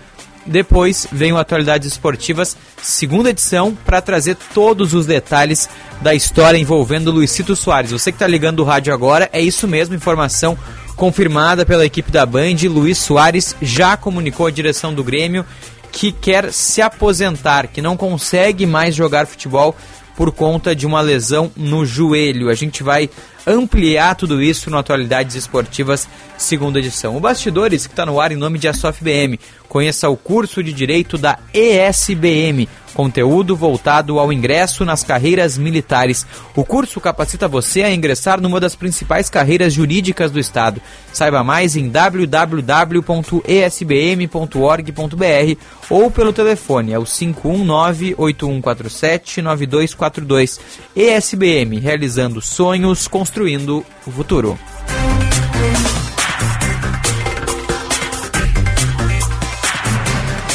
Bom, e a gente vai agora trazer as informações. Eu falei que a gente ia voltar a atualizar o ciclone extratropical. O governo do estado avalia o desastre como o maior da história do Rio Grande do Sul. 15 mortes já foram confirmadas pela Defesa Civil e nesta quarta-feira o governador Eduardo Leite vai a Brasília em busca de recursos à matéria de Juan Romero. O ciclone extratropical que passou durante a última quinta e sexta-feira no Rio Grande do Sul já atingiu, segundo a Defesa Civil, 41 municípios na região metropolitana e nos vales do Paranhana, Sinos e no litoral norte. Caraá, Lindolfo Collor, Taquara e Maquiné registraram os principais estragos em casas, ruas e também por conta das cheias nos rios. A tragédia foi avaliada como o desastre climático que mais causou perdas humanas na história do estado. O governador Eduardo Leite se reuniu na noite da última segunda-feira com os secretários de Estado para definir as ações de auxílio à população afetada pelo ciclone. Um grupo de trabalho será criado para planejar e centralizar o apoio aos desabrigados, como explica o governador Eduardo Leite. Estabelecemos os prazos e toda a governança para a gente poder acompanhar ponto a ponto, desde as escolas, as vacinas que vão ter que ser providenciadas, a reconstrução de pontes, de estradas, o apoio financeiro para as famílias que perderam tudo e que vão precisar remobiliar suas casas e aquelas que perderam suas casas e que vão precisar de casas novas. Leite explica ainda que, além de recursos aportados do Caixa do Estado, haverá uma busca por apoio do governo federal, que já sinalizou ajuda financeira às cidades afetadas pelo desastre no Rio Grande do Sul. Nós vamos levar ao governo federal, vamos tomar as nossas próprias providências e não vamos deixar ninguém para trás. O governo do estado vai estar presente junto a essas comunidades para que possam se recolocar em pé e assim ter uma vida e um futuro com melhores perspectivas pela frente. Segundo o secretário de Comunicação Institucional da SECOM do governo federal, Maneco Hassen, a vinda dos ministros Valdez Góes, da Integração e Desenvolvimento Regional, e Paulo Pimenta, da SECOM, ao Rio Grande do Sul, sinaliza uma atenção a essas cidades. Reuniões foram realizadas no último final de semana para agilizar decretos de emergência e diálogos com os gestores dos municípios. Então, a nova expectativa né, em relação àquilo que cabe ao governo federal, nessa parceria com os municípios e o governo do Estado, é conseguir o mais rápido possível aprovar os planos de trabalho. Os municípios do Rio Grande do Sul, é, liderados pela FAMURS, têm também todo o know-how técnico ali na entidade para poder colaborar. e acelerar o processo para fazer os, os planos né, uma vez só, fazer bem feito, e com isso o recurso poder chegar mais rápido no município. O Poder Legislativo Gaúcho também se mobiliza para auxiliar a população atingida pelo ciclone. A devolução de 2 milhões de reais do duodécimo será antecipada para adquirir cestas básicas e outros materiais a serem distribuídos para os afetados. Obrigado, Juan Romero, pelas informações. E por conta do ciclone extratropical que atingiu parte do Rio Grande do Sul, houve aumento de água em diversos rios. A Eduarda Oliveira conversou com uma hidróloga para entender a situação e a gente mostra os detalhes agora, no Bastidores do Poder. O ciclone extratropical que atingiu parte do Rio Grande do Sul promoveu o aumento do nível da água em diversos rios e riachos do estado. Alguns chegaram a patamares de inundação e causaram transtornos que foram observados especialmente nos vales dos Sinos, Paranhana e no litoral norte. É o caso do Rio dos Sinos, que permanece com níveis altos e até mesmo uma pequena elevação. A hidróloga da Sala de Situação do Estado, Ingrid Petri, afirma que com a melhora do tempo, o nível dos rios está retornando à normalidade. Alguns rios ainda chamam a atenção e estão sendo monitorados, mas ela explica que a volta à estabilidade acontece de forma lenta e gradual. Então, no momento, a gente tem uma situação que está voltando à normalidade, tá? A bacia do Taquariantas, que não foi muito afetada, ela tinha níveis que estavam em atenção e agora já estão em declínio, a tendência é voltar à normalidade. A mesma coisa na bacia do Rio Caí. As únicas duas bacias que ainda estão em atenção são a dos Sinos e a do Gravataí, que por causa da característica do relevo, principalmente, né, elas são bacias que demoram mais a terminar a resposta hidrológica. Então a gente ainda tem alguns níveis em elevação, mas eles estão estabilizando. É uma elevação bastante lenta que logo vai estabilizar e também depois, nos próximos dias, voltar ao normal. A hidróloga explica ainda como funciona o monitoramento e destaca que com a tecnologia disponível hoje no estado, foi possível prever a chegada do ciclone, mas ainda não é possível prever a precisão exata do fenômeno. O que acontece? A gente não tem uma precisão exata na magnitude. Então a gente prevê o evento, mas não na precisão adequada, talvez ainda, para conseguir alertar a população de que, olha, realmente essa magnitude vai ser muito elevada. E por que, que existe essa dificuldade, né? Porque a gente tem pouquinhos pontos de monitoramento para fazer uma previsão desse, nesse, nessa qualidade. Então, a gente, por exemplo, aqui na Bacia dos Sinos, a gente tem duas estações de monitoramento que são muito boas. Isso é muito pouco. Tanto para dar como um dado de entrada no modelo hidrológico, quanto para monitorar, enfim, né, para fazer análises estatísticas tudo mais. Ingrid Petri destaca que, mesmo com as chuvas previstas para essa semana, são em níveis baixos e, por isso, não deve ocorrer cheias dos rios. Mesmo assim, a chegada do frio e da umidade acendem um sinal de alerta, ainda mais com o fenômeno El Ninho. Os níveis eles não vão voltar a níveis de estiagem. Então, a gente com certeza entra agora, uh, entrando para o inverno, né, num período bastante delicado para o Rio Grande do Sul, principalmente considerando que vão ser, vai ser um ano de El Ninho. Então, a tendência é a gente ter mais chuvas, né, acima da média. E aí, com os níveis já elevados, aumenta a chance de ter mais um problema se um evento semelhante se repetir. Né? Então, a gente fica em atenção. O inverno é sempre é, mais crítico, né, para enchentes, inundações. Então, a gente permanece trabalhando nisso. Em Porto Alegre, o Guaíba está em nível normal. A sala de situação do Rio Grande do Sul, vinculada à Secretaria do Meio Ambiente, avalia como positiva a resposta do lago, mesmo com os volumes altos de água. Obrigado, Eduardo Oliveira, trazendo os destaques a respeito dos níveis dos rios no Rio Grande do Sul, que também estão mais elevados por conta do ciclone extratropical. E a gente segue falando sobre essa que, para o governo do estado, é a maior, o maior desastre da história do Rio Grande do Sul, o maior desastre natural. O Elis Rodrigues está por aqui, tem é, manifestação do prefeito Sebastião Melo. Isso, Elis, teve reunião em Brasília, teve conversa com os prefeitos.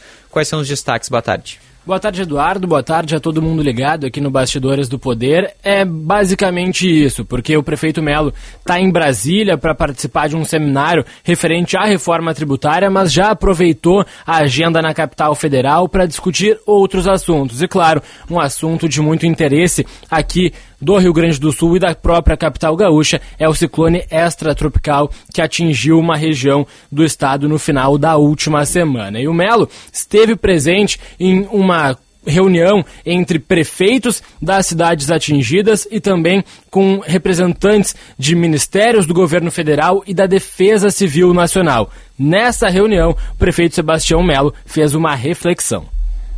Nós temos pernas curtas nas ações preventivas. A gente precisa ter uma governança nacional. A grande São Paulo, a grande Porto Alegre, a grande Curitiba, a grande Goiânia, a grande Recife, todos têm as mesmas dores. Tu tem que ter uma política para a área de risco nacional, que é acolher no bônus moradia, que é regulação fundiária, que é fazer aluguel social. Ou seja, essas pessoas não podem mais morar nesses locais. Aliás, nunca podia ter chegado lá. Mas já que chegaram, nós temos que acolher. E não permitirem que voltem outras pessoas, porque senão você vai enxugar gelo, entendeu? Então, esta política preventiva não tem no Brasil e eu espero que a gente juntos possamos construir. Tá? Reflexão do prefeito Sebastião Melo, buscando um trabalho do governo federal junto aos municípios para tentar também prevenir. E é justamente da prevenção que o Sebastião Melo fala agora. Nós estamos sofrendo com cheias, não é de hoje, não é de ontem, não é de ontem. E o que mais a gente vê é avião sobrevoando, entrevistas sendo dadas, recursos que não chegam, e depois que termina a tragédia, você não trabalha a prevenção. Então, eu acho que, para mim, é, é, muito importante que a gente cuide né, do que aconteceu, né, é, de recompor as cidades, atender os municípios mais atingidos primeiro. Não é o caso de Porto Alegre, que foi atingido sim, mas não é o primeiro de todos devastação. Mas nós não podemos continuar não tendo um radar que dê uma cobertura efetiva para a região metropolitana. Nós não podemos mais não ter uma régua de medição de água do, seja do Jacuí, dos outros rios, que quando vão chegar cheias na cidade de Porto Alegre. Nós não podemos mais ter 181 áreas de risco em Porto Alegre é, e, evidentemente, é, não ter o socorro do governo federal, do projeto nacional e também dos estados. Prefeito Sebastião Melo, que teve essa reflexão, fez esse apelo ao governo federal em reunião que aconteceu em Brasília e também de maneira remota para aqueles prefeitos das cidades que não puderam estar na capital federal. Melo ainda ressaltou que não foi necessário até o momento pedir aqueles, uh, aquele, aquele, aquela situação do repasse do governo federal, até porque envolve questões burocráticas, levantamentos junto à Defesa Civil Municipal, decretos de calamidade, de situação de emergência e Porto Alegre ainda não vive esse tipo de situação, apesar de ter sido uh, afetado pelo ciclone extratropical que atingiu parte do estado. Já aproveitando também aqui o espaço Bastidores do Poder, Edu, porque a Defesa Civil de Porto Alegre também alertou para a possibilidade de, de deslizamentos em razão do retorno da chuva. Então, para ficarmos atentos, porque esse alerta foi emitido hoje em razão do, do retorno da chuva que deve chegar até aqui a capital. O acumulado da chuva nos próximos dias pode chegar a 50 milímetros, fato que, sendo somado aos temporais que foram foram registrados pode resultar em deslizamento de terra. Então, ficar ligado nessa situação para não, que não tenhamos novos problemas por conta da chuva. Obrigado, Elis, com as informações. O Elis que entrevistou há pouco o prefeito de Porto Alegre, Sebastião Melo. E está na linha conosco agora o Tiziano Kester, repórter da Band TV, que fala direto do litoral norte do Rio Grande do Sul. É isso, Tiziano? Quais são as últimas informações? Boa tarde. Olá, Edu, boa tarde. Boa tarde para todos que nos acompanham na Rádio Bandeirantes. A gente acompanha a mobilização aqui na cidade do Cará, no litoral norte, uma das mais afetadas por esse ciclone. E acabamos de ter, alguns instantes, a informação de que um corpo foi localizado no interior aqui do município, na região por onde passa o Rio dos Sinos, que transbordou, inundou. Era um morador, eh, em princípio se trata do corpo de um morador de uma residência que foi arrastada pela água durante a enxurrada do fim da semana passada e os bombeiros realizavam, eram cerca de 40 bombeiros mobilizados com apoio uh, da Brigada Militar, da Marinha do Brasil, do Exército, nessas buscas, nessa localidade uh, afastada aqui da, da, da, sede da cidade e esse corpo foi localizado, a gente aguarda mais detalhes, mas uh, com essa confirmação sobe então para 16 o número de mortes em função do ciclone no Rio Grande do Sul. A cidade uh, trabalha ainda para se reerguer. A Defesa Civil do município estima pelo menos quatro meses para uma volta à normalidade, muitas casas uh, completamente destruídas, ainda há pontos com falta de energia e água, e isso dificulta para aquelas Sim. pessoas que a, tiveram as casas invadidas pela água para fazer a limpeza, contabilizar os prejuízos e conseguir de uma forma ou outra voltar para a residência. Uh, a boa notícia dentro de toda essa situação muito triste é que há poucas pessoas que ainda estão precisando de abrigo oferecido pela prefeitura. Uh, segundo a Defesa Civil, uh, hoje no início da tarde havia apenas uma família ainda abrigada, as demais que tiveram que sair de suas casas foram para casas de vizinhos, outras até para outras cidades aqui do litoral ou da região metropolitana de Porto Alegre. E é importante salientar que há uma grande rede de solidariedade. A gente Sim. está aqui no CTG, bem em frente à prefeitura, onde há todo um serviço de apoio às famílias atingidas. E aqui há muitas roupas, há muitos alimentos que chegaram, doações que vieram de todas as partes do Estado. Ou seja, há uma grande mobilização, uma rede de solidariedade para esse primeiro atendimento emergencial.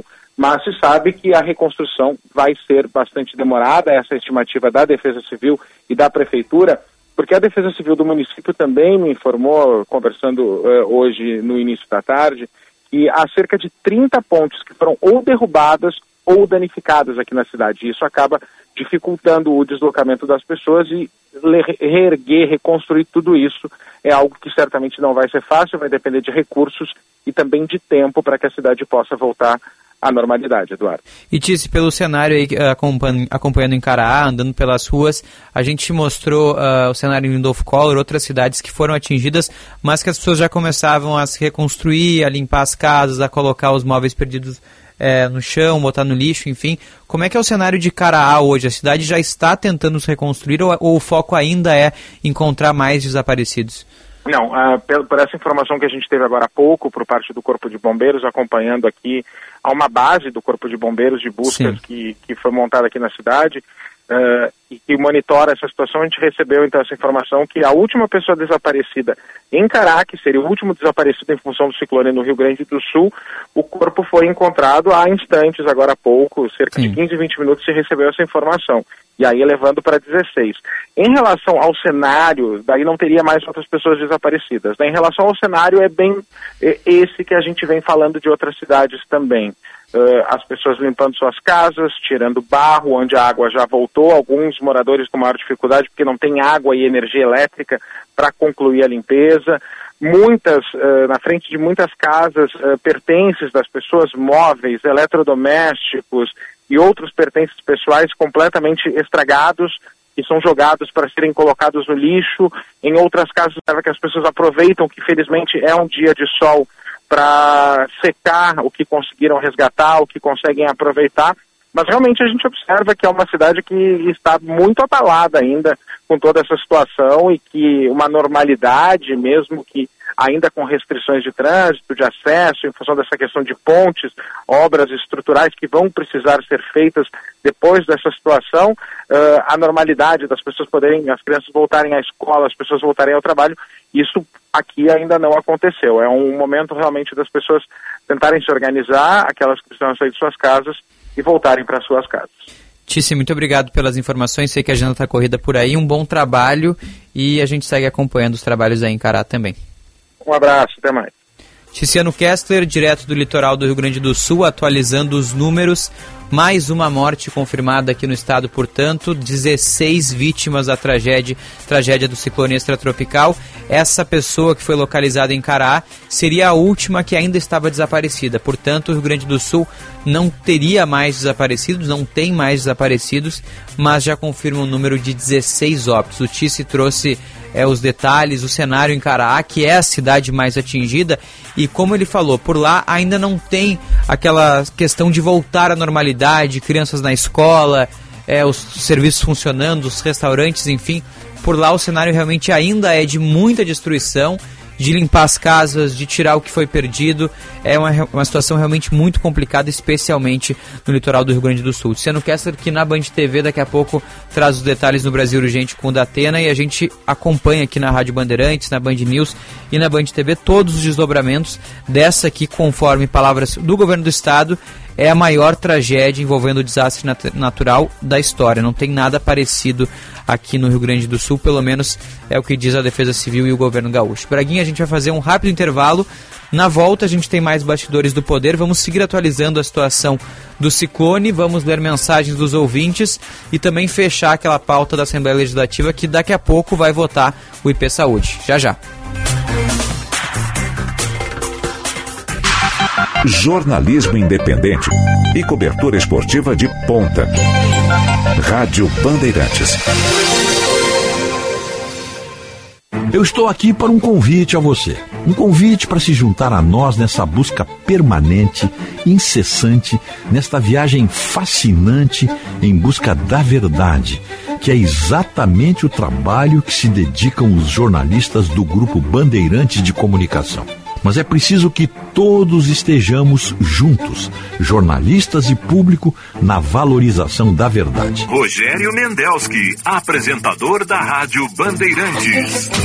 E é por essa razão que estamos todos engajados na luta contra a fake news.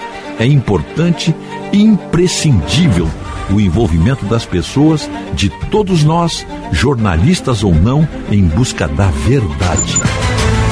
Duvide cheque, não espalhe fake news. Grupo Bandeirantes, respeito pelos fatos, respeito por você há 86 anos. Tabacaria Paromas, mais de 20 anos de tradição, atendimento personalizado. Demais Paromas ao seu estilo. A sua tabacaria em Porto Alegre, Avenida Farrapos 286. Teleentrega, Whats 99558 6540. O Hospital Divina celebra 54 anos com muitos avanços e contínuo crescimento. Apoiado na dedicação dos colaboradores e na confiança dos pacientes, o Divina cumpre o seu propósito de oferecer cuidado amoroso à vida. Nosso muito obrigado a todos que ajudaram e ainda ajudam a construir a história do Divina, oferecendo atendimento humanizado e de qualidade a tantas pessoas. Hospital Divina da Divina Providência. Cuidado amoroso à vida. Rádio Bandeirantes. Atendendo 60 mil pessoas em 451 municípios, a APAI faz a diferença. E você também pode fazer. Entre na corrente de solidariedade que conecta você às APAIs do Rio Grande do Sul. É a campanha Clique Amor APAI. Acesse www.cliqueamorapai.com.br e doe qualquer valor. Participe! Uma iniciativa da Federação das APAIs do Rio Grande do Sul. Apoio Rádio Bandeirantes. Para sua empresa alcançar resultados ainda melhores, é necessário buscar alternativas, reinventar e movimentar o seu negócio. Nós, da CDL Porto Alegre, somos a sua parceira para essa jornada de novas oportunidades. Estimulamos relações, movimentamos informações, geramos dados e oferecemos soluções para transformar nossas associadas. Acesse nosso site cdlpoa.com.br e saiba como gerar mais resultados. CDL Porto Alegre, sempre em movimento. O legado da família Salton tem como base a humildade de reconhecer que é sempre possível fazer melhor. Buscamos, safra após safra, a excelência na governança de nossa vinícola e na qualidade de nossos produtos. Por isso, ao lado de 490 colaboradores e 400 famílias produtoras de uvas, aprendemos que a sustentabilidade é fruto de nossa contribuição para toda a sociedade. Salton, há 112 anos, em uma jornada cada dia mais consciente. Médicos não são super-heróis, são apenas pessoas. Pessoas inteligentes, dedicadas, que se emocionam como todo mundo. Pedir ajuda e enfrentar suas lutas com honestidade é um sinal de coragem e compaixão. Nós, do Sindicato Médico do Rio Grande do Sul, entendemos que a medicina é uma das vocações mais nobres e essenciais da sociedade. É a nossa essência. Simers, 92 anos. O futuro da medicina está na valorização do médico. Bandeirantes, a rádio da prestação de serviço. O parceiro de vários negócios, Kia Bongo, a oportunidade perfeita para acelerar suas entregas dentro e fora da cidade. Carregar mais de 1.800 quilos, dirigir um caminhão apenas com carteira B e levar mais dois passageiros na carona. Tudo isso você consegue com o Kia Bongo. Então não perca tempo e garanta o seu a pronta entrega na Kia Sun Motors. Avenida Ipiranga 8113 ou na Avenida Ceará 370. Importa para você, pra você, pra você, estamos presentes. Bandeirantes. Você está ouvindo Bastidores, Bastidores do, poder, do Poder na Rádio Bandeirantes. Com Eduardo Carvalho.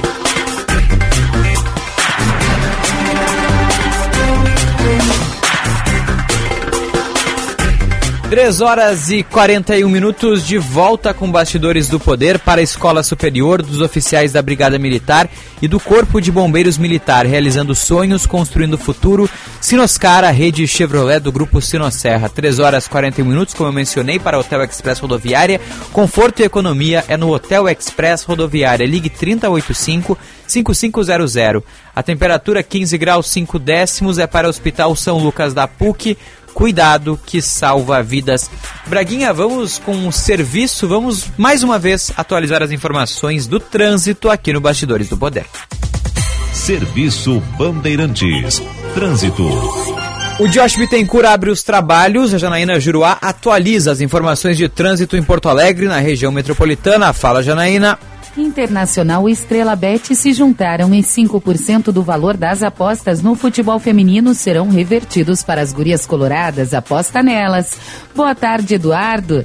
Ótima tarde também a todos que nos acompanham no Bastidores do Poder. Eu começo a atualização do trânsito, que ainda está bem complicado no centro histórico por conta de manifestantes que fazem caminhada até o Palácio Piratini tem bloqueio na Duque de Caxias ainda, junto à Praça da Matriz, e bastante lentidão no entorno, pela Riachuelo, Andradas, Caldas Júnior e Andrade Neves. Tenho informação também sobre acidente na Zona Sul, envolvendo carro e moto na Otto Niemeyer. Tem retenção também junto a Venceslau Escobar. A IPTC já faz o atendimento.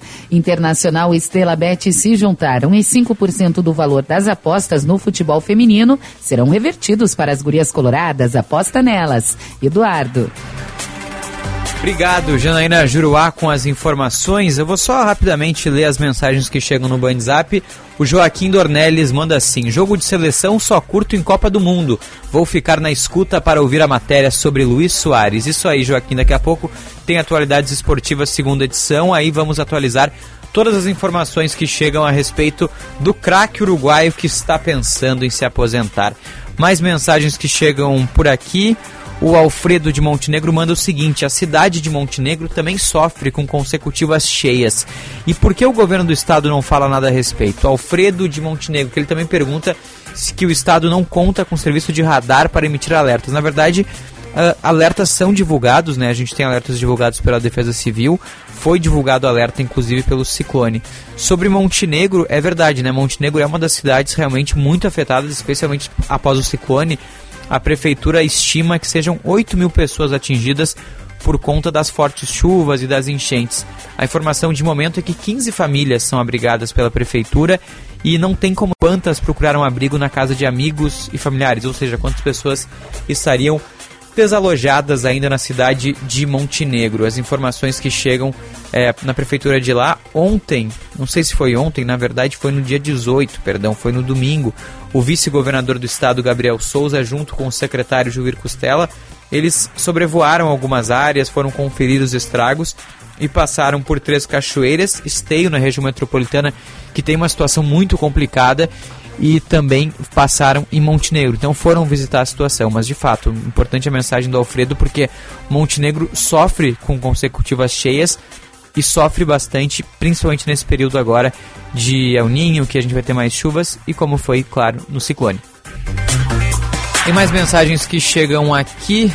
Uh, sempre o mesmo, nós a população que nos ajudamos, não há necessidade desse sistema. Se é roupa, se é dinheiro, se é depósito, se é material para construção, é o povo, somos nós que nos mobilizamos. O governo do Sul quer o dinheiro, por isso não ficam de plantão. Tragédia anunciada é a mensagem que chega aqui da Zuleika Zuleika no WhatsApp, aparecendo as mensagens por aqui também. E o Lucas Ramos pede um contato, um mailing aqui da Band, depois a gente manda, tá, Lucas? Eu vou pedir para tu chamar aqui um dos nossos produtores, aí ele te manda o mailing atualizado da Band e fechou todas. Agora, 3 horas e 45 minutos. Christian Petalaz vai trazer os, os destaques pra gente. É, vamos com as. Ah, vamos com os destaques nacional primeiro? Vamos, vamos. Uh, o Gabriel Galipolo deixa a cargo de secretário executivo do Ministério da Fazenda. O André Viana traz os detalhes direto da Band News Brasília para aqui para a Rádio Bandeirantes. Vamos acompanhar economista Gabriel Galípolo deixou o cargo de secretário executivo do Ministério da Fazenda na manhã desta terça-feira, para se dedicar à preparação para a sabatina no Senado, na qual a indicação dele à diretoria de política monetária do Banco Central deve ser discutida. A exoneração de Galípolo foi publicada no Diário Oficial da União de hoje. O diretor da Meta, Dário Durigan, foi nomeado pelo presidente Lula como substituto a Galípolo. Durigan foi, inclusive, indicado pelo ministro da Fazenda, Fernando Haddad. A sabatina de Galípolo na Comissão de Assuntos Econômicos do Senado está marcada para o dia 27, ou seja, terça-feira da semana que vem. Aprovado pela comissão, o nome segue para ser debatido em plenário. A expectativa do governo é que Galípolo seja aprovado sem grandes dificuldades, uma vez que ele sempre teve boas relações com o Congresso e teve a indicação elogiada pelo presidente do Banco Central, Roberto Campos Neto. Obrigado pelas informações. A gente vai agora com direto para Curitiba. O Cleverson Bravo está trazendo de, destaques porque o primeiro suspeito de participar do ataque ao colégio estadual no norte do Paraná foi preso pela polícia. Os detalhes com o Cleverson Bravo. Foi preso no começo da noite dessa segunda-feira o primeiro suspeito de participar da organização do ataque ao Colégio Estadual Professora Helena Colodi, em Cambé, no norte do Paraná. A Secretaria de Segurança Pública do Estado diz que o homem tem 21 anos, a mesma idade do autor do ataque. As investigações da Polícia Civil permanecem. O atirador tinha saído da escola há quase 10 anos e, segundo a polícia, contou que foi alvo de bullying e queria acertar o máximo possível de vítimas. Ele foi preso logo depois do atentado. Tava dentro da minha sala, daí tava aí uma colega minha. Ela levantou, abriu a porta, nisso ela olhou para mim e falou assim: liga pra polícia que tem um cara que entrou aqui, ele tá armado. Nisso a gente fechou a porta, colocou um monte de cadeira de carteira na frente. Eu só vi ele passando pelo corredor lateral e começou a atirar, eu só gritei os alunos da sala e tentei tirar o máximo que a gente conseguia tirar. Tava no banheiro da escola e tem uma porta onde que eles guardam material de limpeza e tem um armário. Tava eu e mais duas, tava eu uma amiga minha e a outra tava no outro banheiro. A gente ouviu um barulho e a gente ficou com, com medo. E a gente no começo a gente era uma brincadeira de mau gosto, né? O atirador é investigado por tentativa de homicídio. No ano passado, ele já havia tentado matar outra pessoa em uma escola na cidade de Rolândia, que também fica próximo a Londrina. O secretário de Segurança Pública do Paraná, Coronel Hudson Teixeira, conta que o homem trocou informações com outras pessoas em redes clandestinas na internet. Na casa dele foram apreendidas anotações sobre casos famosos de atentados. Na casa dele foi apreendido uma carta também, é, algumas, algumas anotações de um caderno, onde ele faz referência a Corumbá e mais Suzano, entre outros, outros locais que ocorreram fatos semelhantes. E o objetivo dele realmente era, era chamar a atenção para o, a chamar atenção, sabe? Ele queria, na, na, na, ótica dele, morrer como, como alguém que estivesse combatendo o bullying. A Polícia Civil está tá à frente disso, mas existem sim as pessoas que gravaram um vídeo com ele, né? Vão ver qual a participação, só gravaram um vídeo, só auxiliaram nisso. É, pessoas que fizeram contato, são todas é, sendo identificadas e sendo chamadas à responsabilidade. As aulas estão suspensas até o final da semana no colégio que foi alvo do ataque no norte do Paraná. No restante das escolas será promovido um momento de silêncio para lembrar as vítimas nesta terça-feira.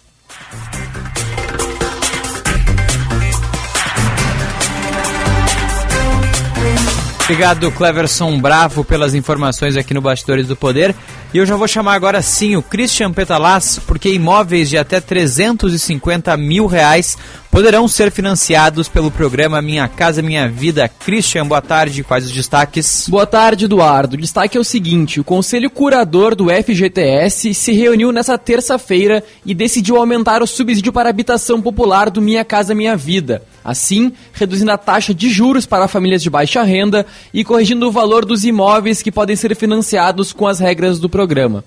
O subsídio é a parte do financiamento que paga a União por meio do programa habitacional. Em alguns casos, o subsídio do governo pode chegar a 95%, ou seja, a família pagaria até 5% do montante. Dentre os grupos, o subsídio para famílias de rendas na faixa 1, com renda mensal até R$ 2.640, e faixa 2, com renda mensal até 4,4 mil, passou de R$ 47.500 para 55 mil reais. a taxa de juros cobrada para famílias com renda mensal de até 2 mil reais passou de 4,25% para 4% ao ano para as regiões Norte e Nordeste e de 4,5% ao ano para 4,25% ao ano para as regiões Sudeste, Sul e Centro-Oeste. O valor máximo do imóvel que pode ser comprado na, na faixa 3 com a renda mais alta, para famílias com renda de 4,4 mil e 8 mil reais, passou de 264 mil reais para até 350 mil reais. Esse valor vale para todo o país e não somente para cidades como Rio de Janeiro, Brasília e São Paulo. O teto dos imóveis nas faixas 1 e 2, lembrando, renda mensal da faixa 1 R$ 2.640 e da faixa 2 até 4,4 mil reais, por sua vez, ficará entre 190 mil reais e 264 mil reais, de acordo com a localização de cada imóvel, Eduardo. Obrigado, Christian, pelas informações. Agora, 3 horas e 51 minutos, Bastidores do Poder, que está no ar, em nome de Escola Superior, dos oficiais da Brigada Militar e do Corpo de Bombeiros Militar, realizando sonhos, construindo o futuro. Sinoscar, a rede Chevrolet do Grupo Sinosserra Braguinha. Vamos vazar um pouco da Band News TV, porque a CPMI ouve o ex-diretor da Polícia Rodoviária Federal, de Jair Bolsonaro. Vamos acompanhar até os anos 90, mais ou menos, uma política partidária muito forte aqui no Brasil, né? Então existia uma divisão muito clara entre PT e PSDB, né? Essa discussão partidária ela era muito forte. De 2018 para cá, a gente viu uma polarização se acentuando ainda mais. E eu acredito que para as eleições de 2026, eu vi alguns colegas cientistas políticos falando que não, que vai aparecer um poder moderador ou uma terceira via moderada. Eu acredito que ah, do jeito que a nossa política está andando, só pelo que a gente vê na CPI ou na o que a gente viu na CCJ, eu acredito que essa polarização ela vai continuar e ela vai se acentuar, Diego, infelizmente. É isso, Deise. Cientista política aí. conversando com o Diego Saras ao vivo na Band News, trazendo o panorama né, a respeito da Comissão Parlamentar, Parlamentar Mista de Inquérito que investiga a questão dos atos antidemocráticos, também investiga o ex-presidente Jair Bolsonaro, porque o ex-diretor da PRF, inclusive, está se manifestando, está sendo ouvido. A gente vai trazer os detalhes a respeito disso ao longo da semana no Bastidores do Poder. Hoje a gente não focou muito na pauta nacional, porque o cenário no Rio Grande do Sul está muito agitado. Só para fechar a questão da Assembleia Legislativa com os últimos detalhes, a partir das 4 horas de, da tarde começa a sessão extraordinária que deve votar o projeto de reestruturação do IP Saúde.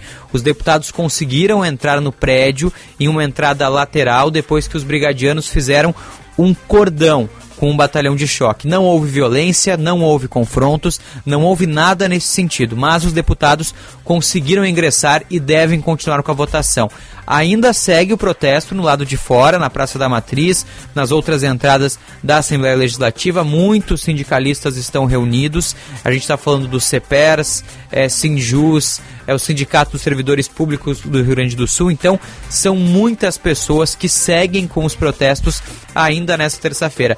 Não há uma definição se a gente vai ter o final da votação ainda na terça ou se pode ser adiado ainda para quarta. Isso tudo vai ser decidido a partir da sessão, que é possível inclusive acompanhar pelo YouTube. A sessão plenária extraordinária que estava no YouTube, uma live programada para as duas horas da tarde, passou para as quatro. Então, às quatro horas a gente vai ter o começo dos trabalhos na Assembleia.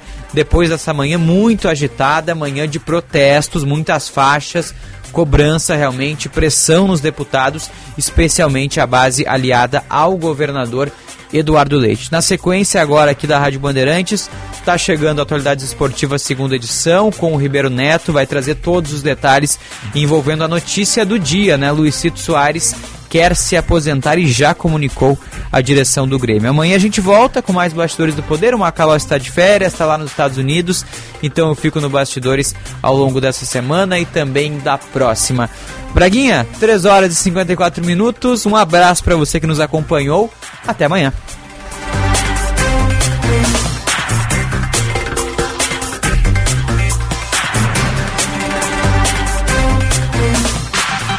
Pioneirismo e inovação. Microfone sempre aberto para sua participação. Rádio Bandeirantes.